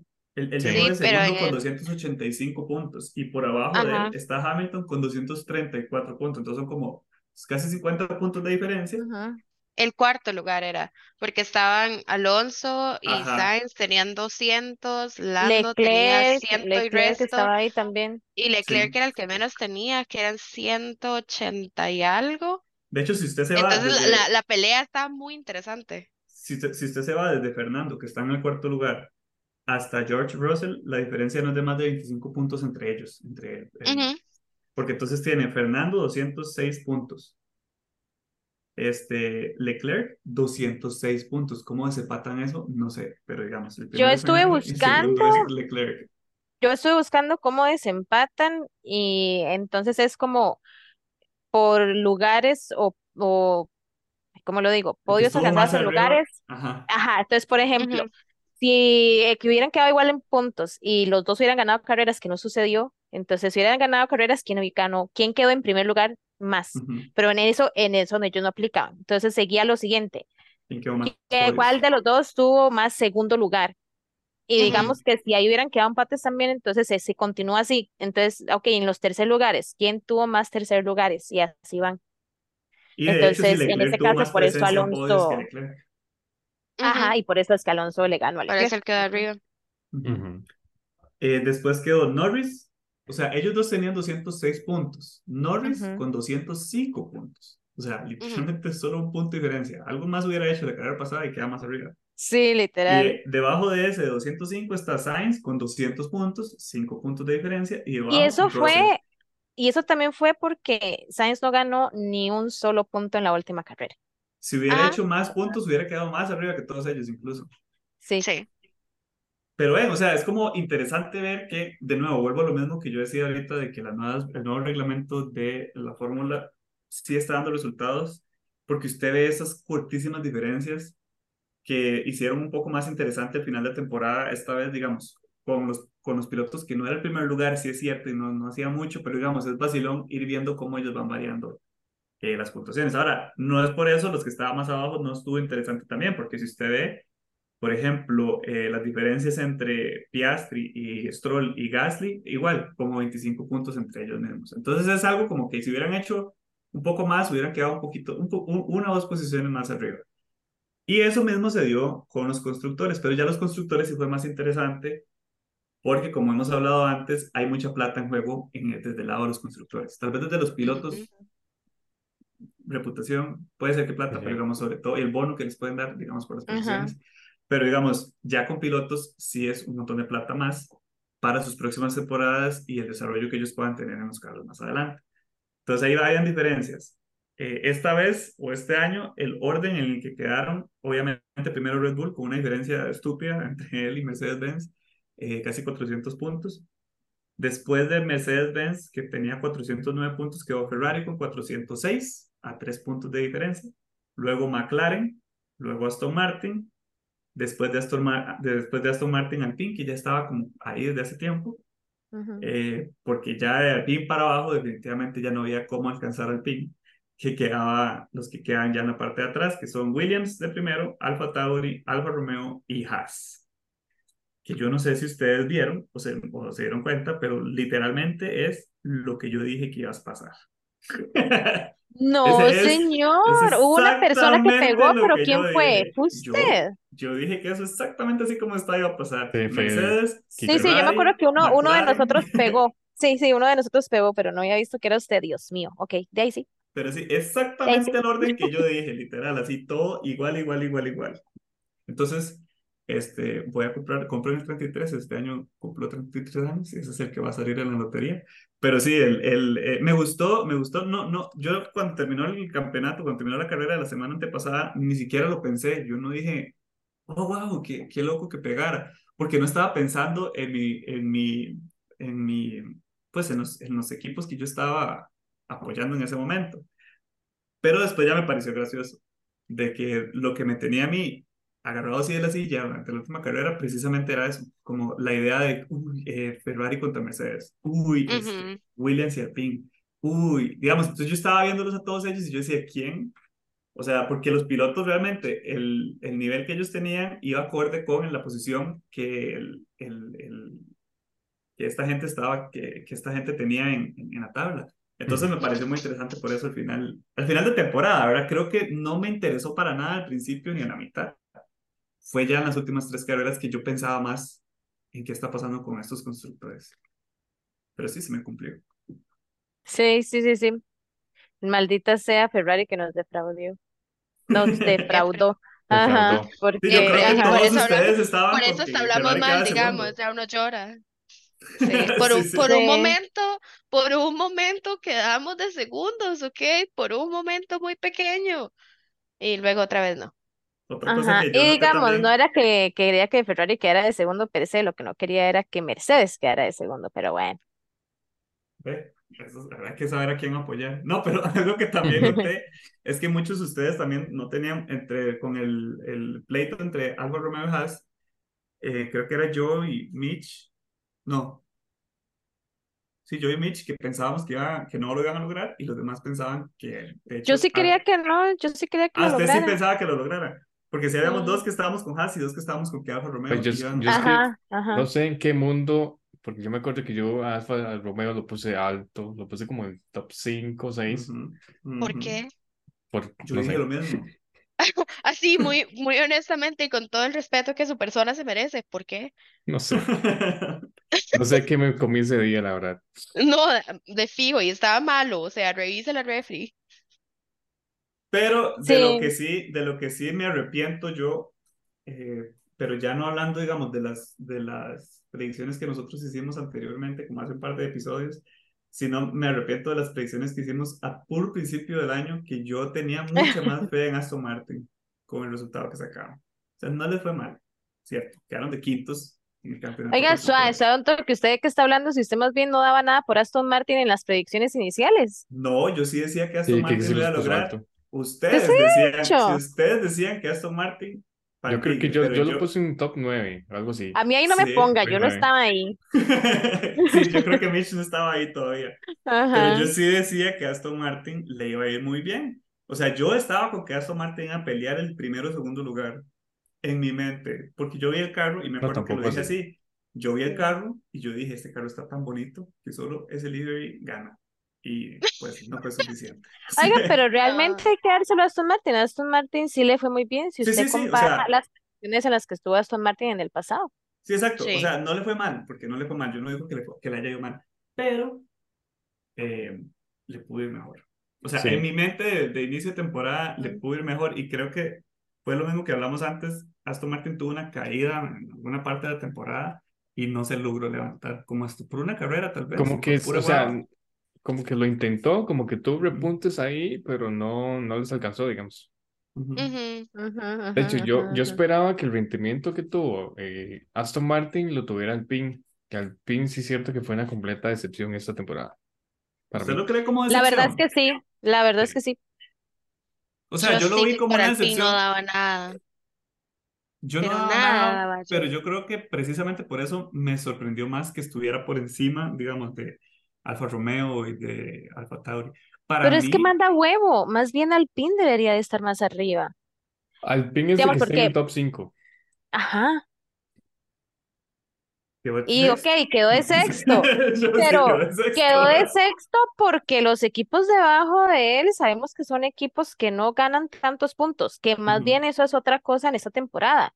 Todos los equipos ganaron puntos. Sí. Y en otras temporadas hay equipos que no han ganado puntos o a lo mucho han ganado uno o dos puntos, literal, ajá. Entonces, digamos, también hay que dárselo a esta temporada que todos han tenido como el chance de por lo menos puntear. Y Pero tenía con al quién pelearse, en realidad. O sea, de sí, nuevo, Haas, que es un equipo que históricamente no, nada, o sea, se estaba dando de golpes con Alfa Romeo y ujú. más ajá, o menos con Alfa Tauri, digamos, pero se, estaban ahí, en realidad. Pero si usted lo ve ahí, pues precisamente Alpine quedó de sexto, pero porque los debajo de él eh, más bien mandaba huevo que Alpine no les pasara a ellos. Yo sí siento que también ellos fueron una decepción esa temporada, pero la mayor decepción para mí fue Alfa Tauri. No, es que Yo no de, de podía Alfa O sea, sí, creer de a nivel de, lo malo. Sí, a nivel de Es que no, pilotos, a nivel de pilotos fue el problema. O sea, para mí, no, no sé si es el que si usted ve, creo que es a mediados de la temporada, o sea, creo que la primera mitad de la temporada Alfa Tauri no tenía ni un solo punto. Ellos literal iban en décimo. Y- O sea, Alfa Tauri no le había ido tan mal en todos los años anteriores Oiga, y vea que tenían un este. piloto, un piloto como, bueno, tal vez yo no tanto, pero Bottas sí. O sea, ¿cómo es que Bottas no logró hacer algo con ese equipo? Es que eso es lo que yo, lo que yo pienso. Creo que Alfa, Alfa Tauri y Alfa Romeo tampoco o sea, hizo mucho menos que ellos en realidad. Entonces, Pero no Alfa si Romeo la... no es un equipo que haya tenido. Sí. Bueno, no Alfa sé. Tauri le había ido mejor que Alfa Romeo en años anteriores. Por eso, pero digamos, si usted le pone a un piloto como Bottas, usted esperaría, ¿me entiende? Como Que la levante un- experiencia haga que algo. levante un poquito más, pero siento como que estaban muy, muy dejados. Entonces, para mí, sí es cierto que Alfa Tauri fue un poco decepcionante, pero Alfa Romeo fue bueno. Como uno Es que esperaría son, un poco son más de ellos en equipos de los que, de los que se espera poco en realidad. ¿Sabe quién es un equipo del que yo también espero poco o esperaba poco y me dio más, pero aún así creo que pudo haber dado más? Y que estoy de acuerdo con Mitch de que deberían estar más arriba, que es Williams, ¿verdad? Pero yo esperaba, esperaba menos de ellos, la verdad. Esperaba, dieron, hicieron un Ah, yo sobre todo, sobre todo Sí. Albon. Creo que Albon fue el que se lo echó al hombro. Sí, claro. Pero imagínense si los dos hubieran sido, les hubiera ido como le fue a Albon, por Sí, ejemplo, que los dos hubieran hubieran- levantado el. Hubieran, creo que hubieran sobrepasado a, a Pino.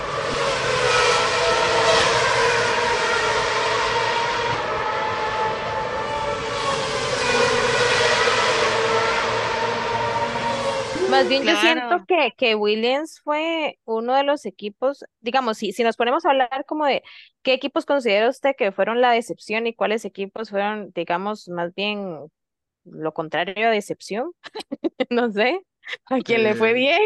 Sí, sí, a los que le fue bien. Ah, Porque, digamos, no quiero decir top porque uno ya sabe que, digamos, de ahí, Red Bull claramente fue su mejor temporada de los últimos años, ¿verdad? De- o de siempre, más bien, no sé. Eh, pero dejando eso de lado, digamos, para mí la decepción fue Alfa Tauri, que aunque no quedaron de últimos, estuvieron así de quedar de últimos. Diez puntitos nada más de Em. Ajá, y, y porque en las últimas carreras le pusieron a, a- a conseguir esos puntos. Y más bien el equipo que siento que fue como ese equipo, de ahí no sé si decirlo revelación o a quien le fue bien, lo que sea, no sé, yo pondría a Williams, porque yo no daba tampoco nada por Williams, pensé que a lo mucho iban a quedar de novenos y que quedaran de séptimos para lo que ha sido Williams en los últimos, qué sé yo, siete años o más. Que siempre van de últimos. Literal, no hacen puntos. Exacto, les o sea, esta temporada les fue muy bien. Sí, yo sí quiero Totalmente mencionar ahí, porque, es porque sea papaya, ¿verdad? Ah, que es otro que McLaren, también, sí. porque re- recordemos que McLaren al inicio tuvo una temporada de pesadilla, digamos, no pasaban del top 10 del P16, no subían. Tuvo seis pit stops en una carrera. Exactamente, les costó demasiado ese inicio y después del summer break tuvieron un repunte Ah, Fue bárbaro, fue bárbaro. Sí, sí, sí. Empezaron, empezaron el Silverstone antes de irse al, al summer break y volvieron con todo. Y fue, fue el repunte, digamos. sí, tanto así que llegaron a la P4. Sí, Y creo claro. que, creo que ambos pilotos, obviamente Norris tuvo como tal vez una temporada más significativa o más que provechosa, digamos, que Piastri, Ujú, por ujú. experiencia y por años ya en Fórmula 1. Pero igual Piastri tuvo su cuota en eso de que McLaren pudiera tener el desempeño que tuvo al final de la temporada, bueno, del- de, la mitad para acá. Y Sí, eso me claro. terminó de convencer de ser Team Papaya y comprar esta Curi que tengo el día de hoy. Yo todavía no me termino de convertir al lado oscuro de McLaren. ¿Cómo Así, no? tan, tan Es así, o sea, tan así, no, no, no, me encanta el color. Pero digamos, pero digamos, lo que sí me parece es que realmente McLaren reventó este año, sobre todo al final, como dicen ustedes, en la segunda parte de la temporada, en Sí. comparación con años anteriores. Creo que ya Sí. están en el lugar donde deberían estar desde que yo me acuerdo que yo he visto a los Sí. McLaren, que es Y uno- y entre uno- los primeros, Ajá. más, más bien esperaría que incluso estuvieran más arriba. Espero que el otro año Y es Yo, yo, tengo, yo tengo mucha fe para el año entrante, Sí. honestamente. Sí, porque eso es lo que a mí me da miedo más bien, de que uno diga como, hey, en esa última mitad, la verdad es que los maes subieron y uno, precisamente como dijo Quique, uno esperaría que el próximo año a ellos inclusive les vaya mejor. Ujú. Y Sí, espero que porque sea así y que no sea más bien de como le sucedió a Mercedes el año pasado, que los maes venían bien y el año pasado fueron una cochinada. Sí, Y de porque repente se convirtieron uno, Haas. O sea, yo, yo me pregunto, Sí. ¿qué, ¿qué hubiera pasado si en realidad ese pace o ese rendimiento lo hubieran tenido desde el inicio? Creo que la P2 Le no sería hubieran de dado- Mercedes ahorita. No, Sí, le hubieran dado mucha batalla a Red Bull. Sí, Ujú. Ay, ve, eso es Porque algo que yo extraño, alguien que le haga batalla a Red Bull. Ocupo que el otro Yo año, de se- necesito alguien se, se eso. espabile. Sí, Necesito yo, eso, eso eso. sí es como algo, yo digamos, sí siento de que va a suceder. Red Bull está haciéndolo muy bien y no se, y no se le puede quitar No se le mérito puede quitar porque está, haciéndolo muy bien. Después de que descubran el, el, el Red Bull Gate, los hacks. como unos dos años. Este, Espérese, espérese ahorita. Sí, sí, no, no, pero yo, yo creo que lo, que lo que se ocupa nada más es que uno o dos equipos este, ya se le pongan enfrente a Red Bull y creo que va a ser todavía más interesante. O sea, ahorita está interesante del segundo lugar para abajo, pero me gustaría que Ujú. fuera interesante del Sí. primero hasta abajo. Pero yo siento que sí va a suceder. Bueno, esa, eso es mi sentir. Yo siento que el próximo año sí van a haber peleas para el primer lugar. Sí, Casi siento que van a estar más. Esperemos que sí sea. ¿Cuándo empieza la temporada del otro año? ¿Ustedes no Marzo. lo han visto? Marzo. O sea, pero la fecha... Marzo. como a finales. No, No, no es el principios de mes. 28 de febrero Testing. de- del último fin de semana de fe- No, no, no, no, no. El testing empieza a principio de febrero y las carreras empiezan al final del mes. Sí, yo creo que es como el Como 2 o inicios 3 de de marzo. marzo, más bien. Ajá, yo creo que es por, por Sí, ahí, sí, porque es- creo es que el de marzo de cae marzo. sábado, entonces creo que es precisamente 1, 2 y Sí, por, 3 de por marzo. eso creo que, yo creo que es 2 de marzo es. 28, 2, No. ay, no sé, por ahí. No, el, el 2 de marzo es el de Bahrein y después el, ese mismo mes hay tres carreras, de hecho. Eh, 2 de marzo en Bahrein, una semana después en Arabia Saudita y luego Australia, el 24 Sí, de marzo. y bueno, no, quiero, no quiero sapear, pero tenemos una representante que va a estar en Silverstone el próximo año. Ay, si todo sale muy bien, espero que sí. Ay, me encanta.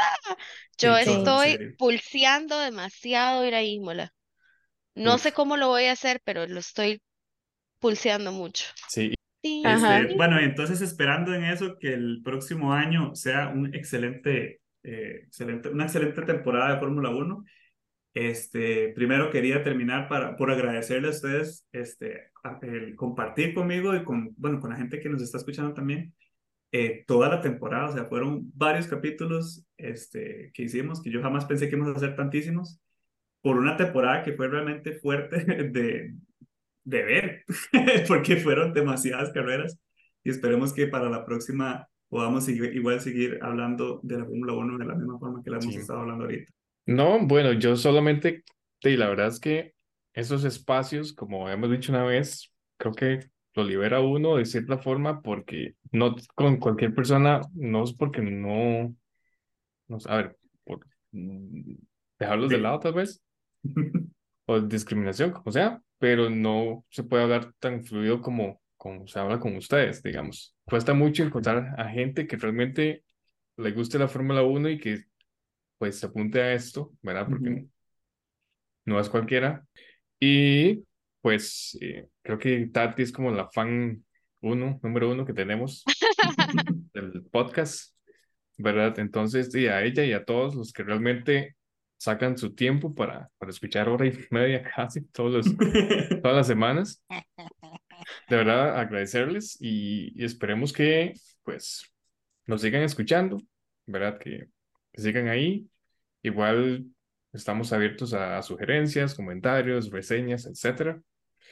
Y pues decirles que el próximo año venimos con más, ¿verdad? Venimos tal vez sorpresas por ahí.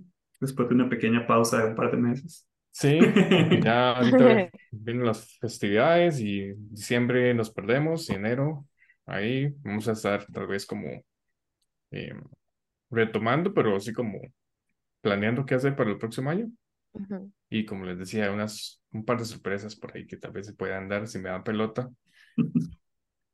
Pero sí, eso es básicamente de mi parte. Agradecerles y esperar que les haya gustado esta temporada. Bueno, este, este año, 37 capítulos o episodios más bien. que, parece, o suena poquito, pero en realidad sí, sí cuesta porque si cada uno saca de su tiempo, ¿verdad? Cada uno viene cansado brete y demás y pues al final también se disfruta. Bueno, yo primero quiero agradecerle a Kike que se le ocurrió invitarme a esto eh, a principios de, de año, ¿verdad?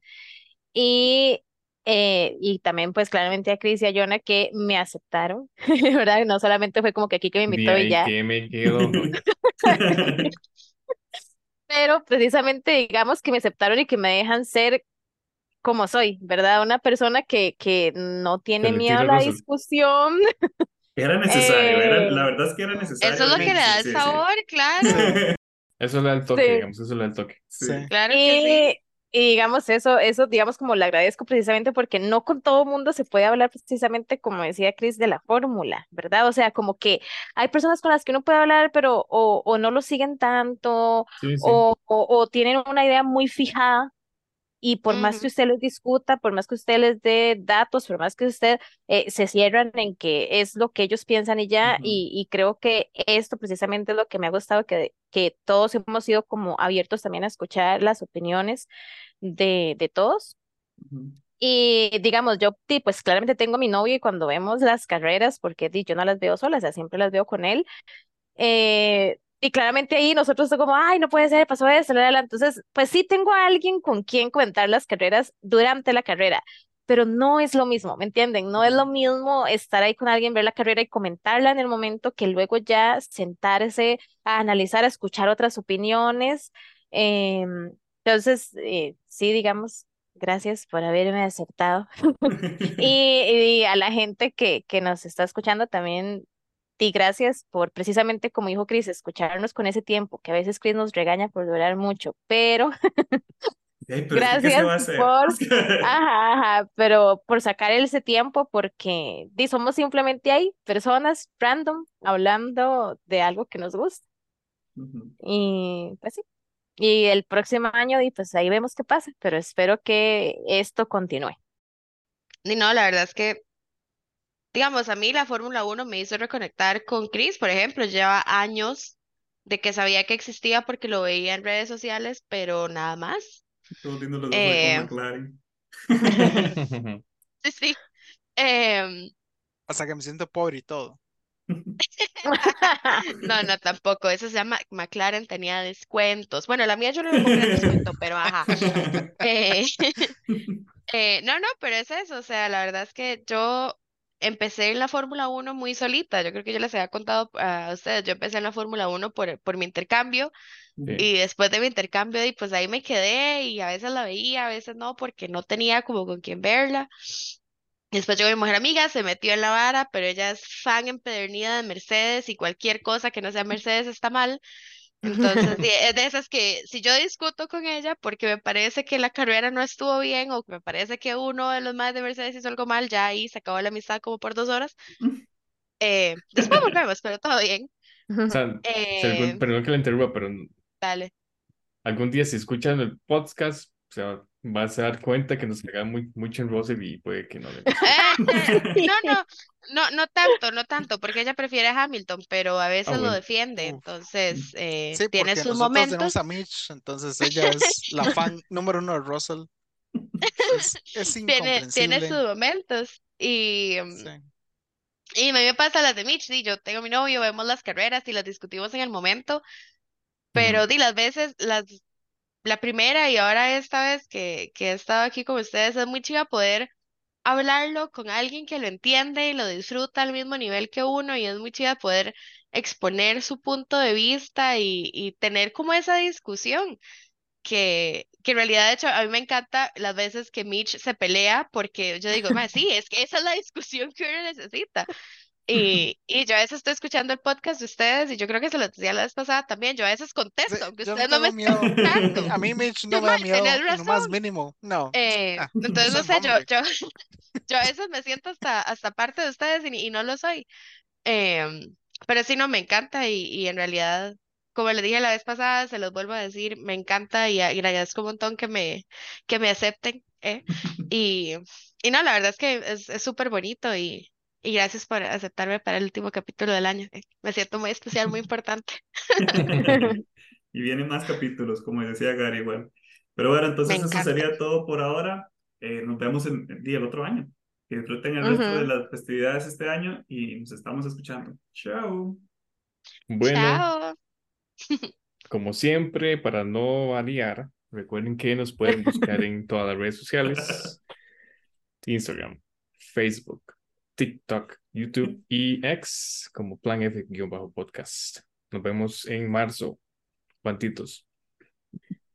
Chao, que disfruten mucho la Navidad y fin de año. Nos vemos el otro año.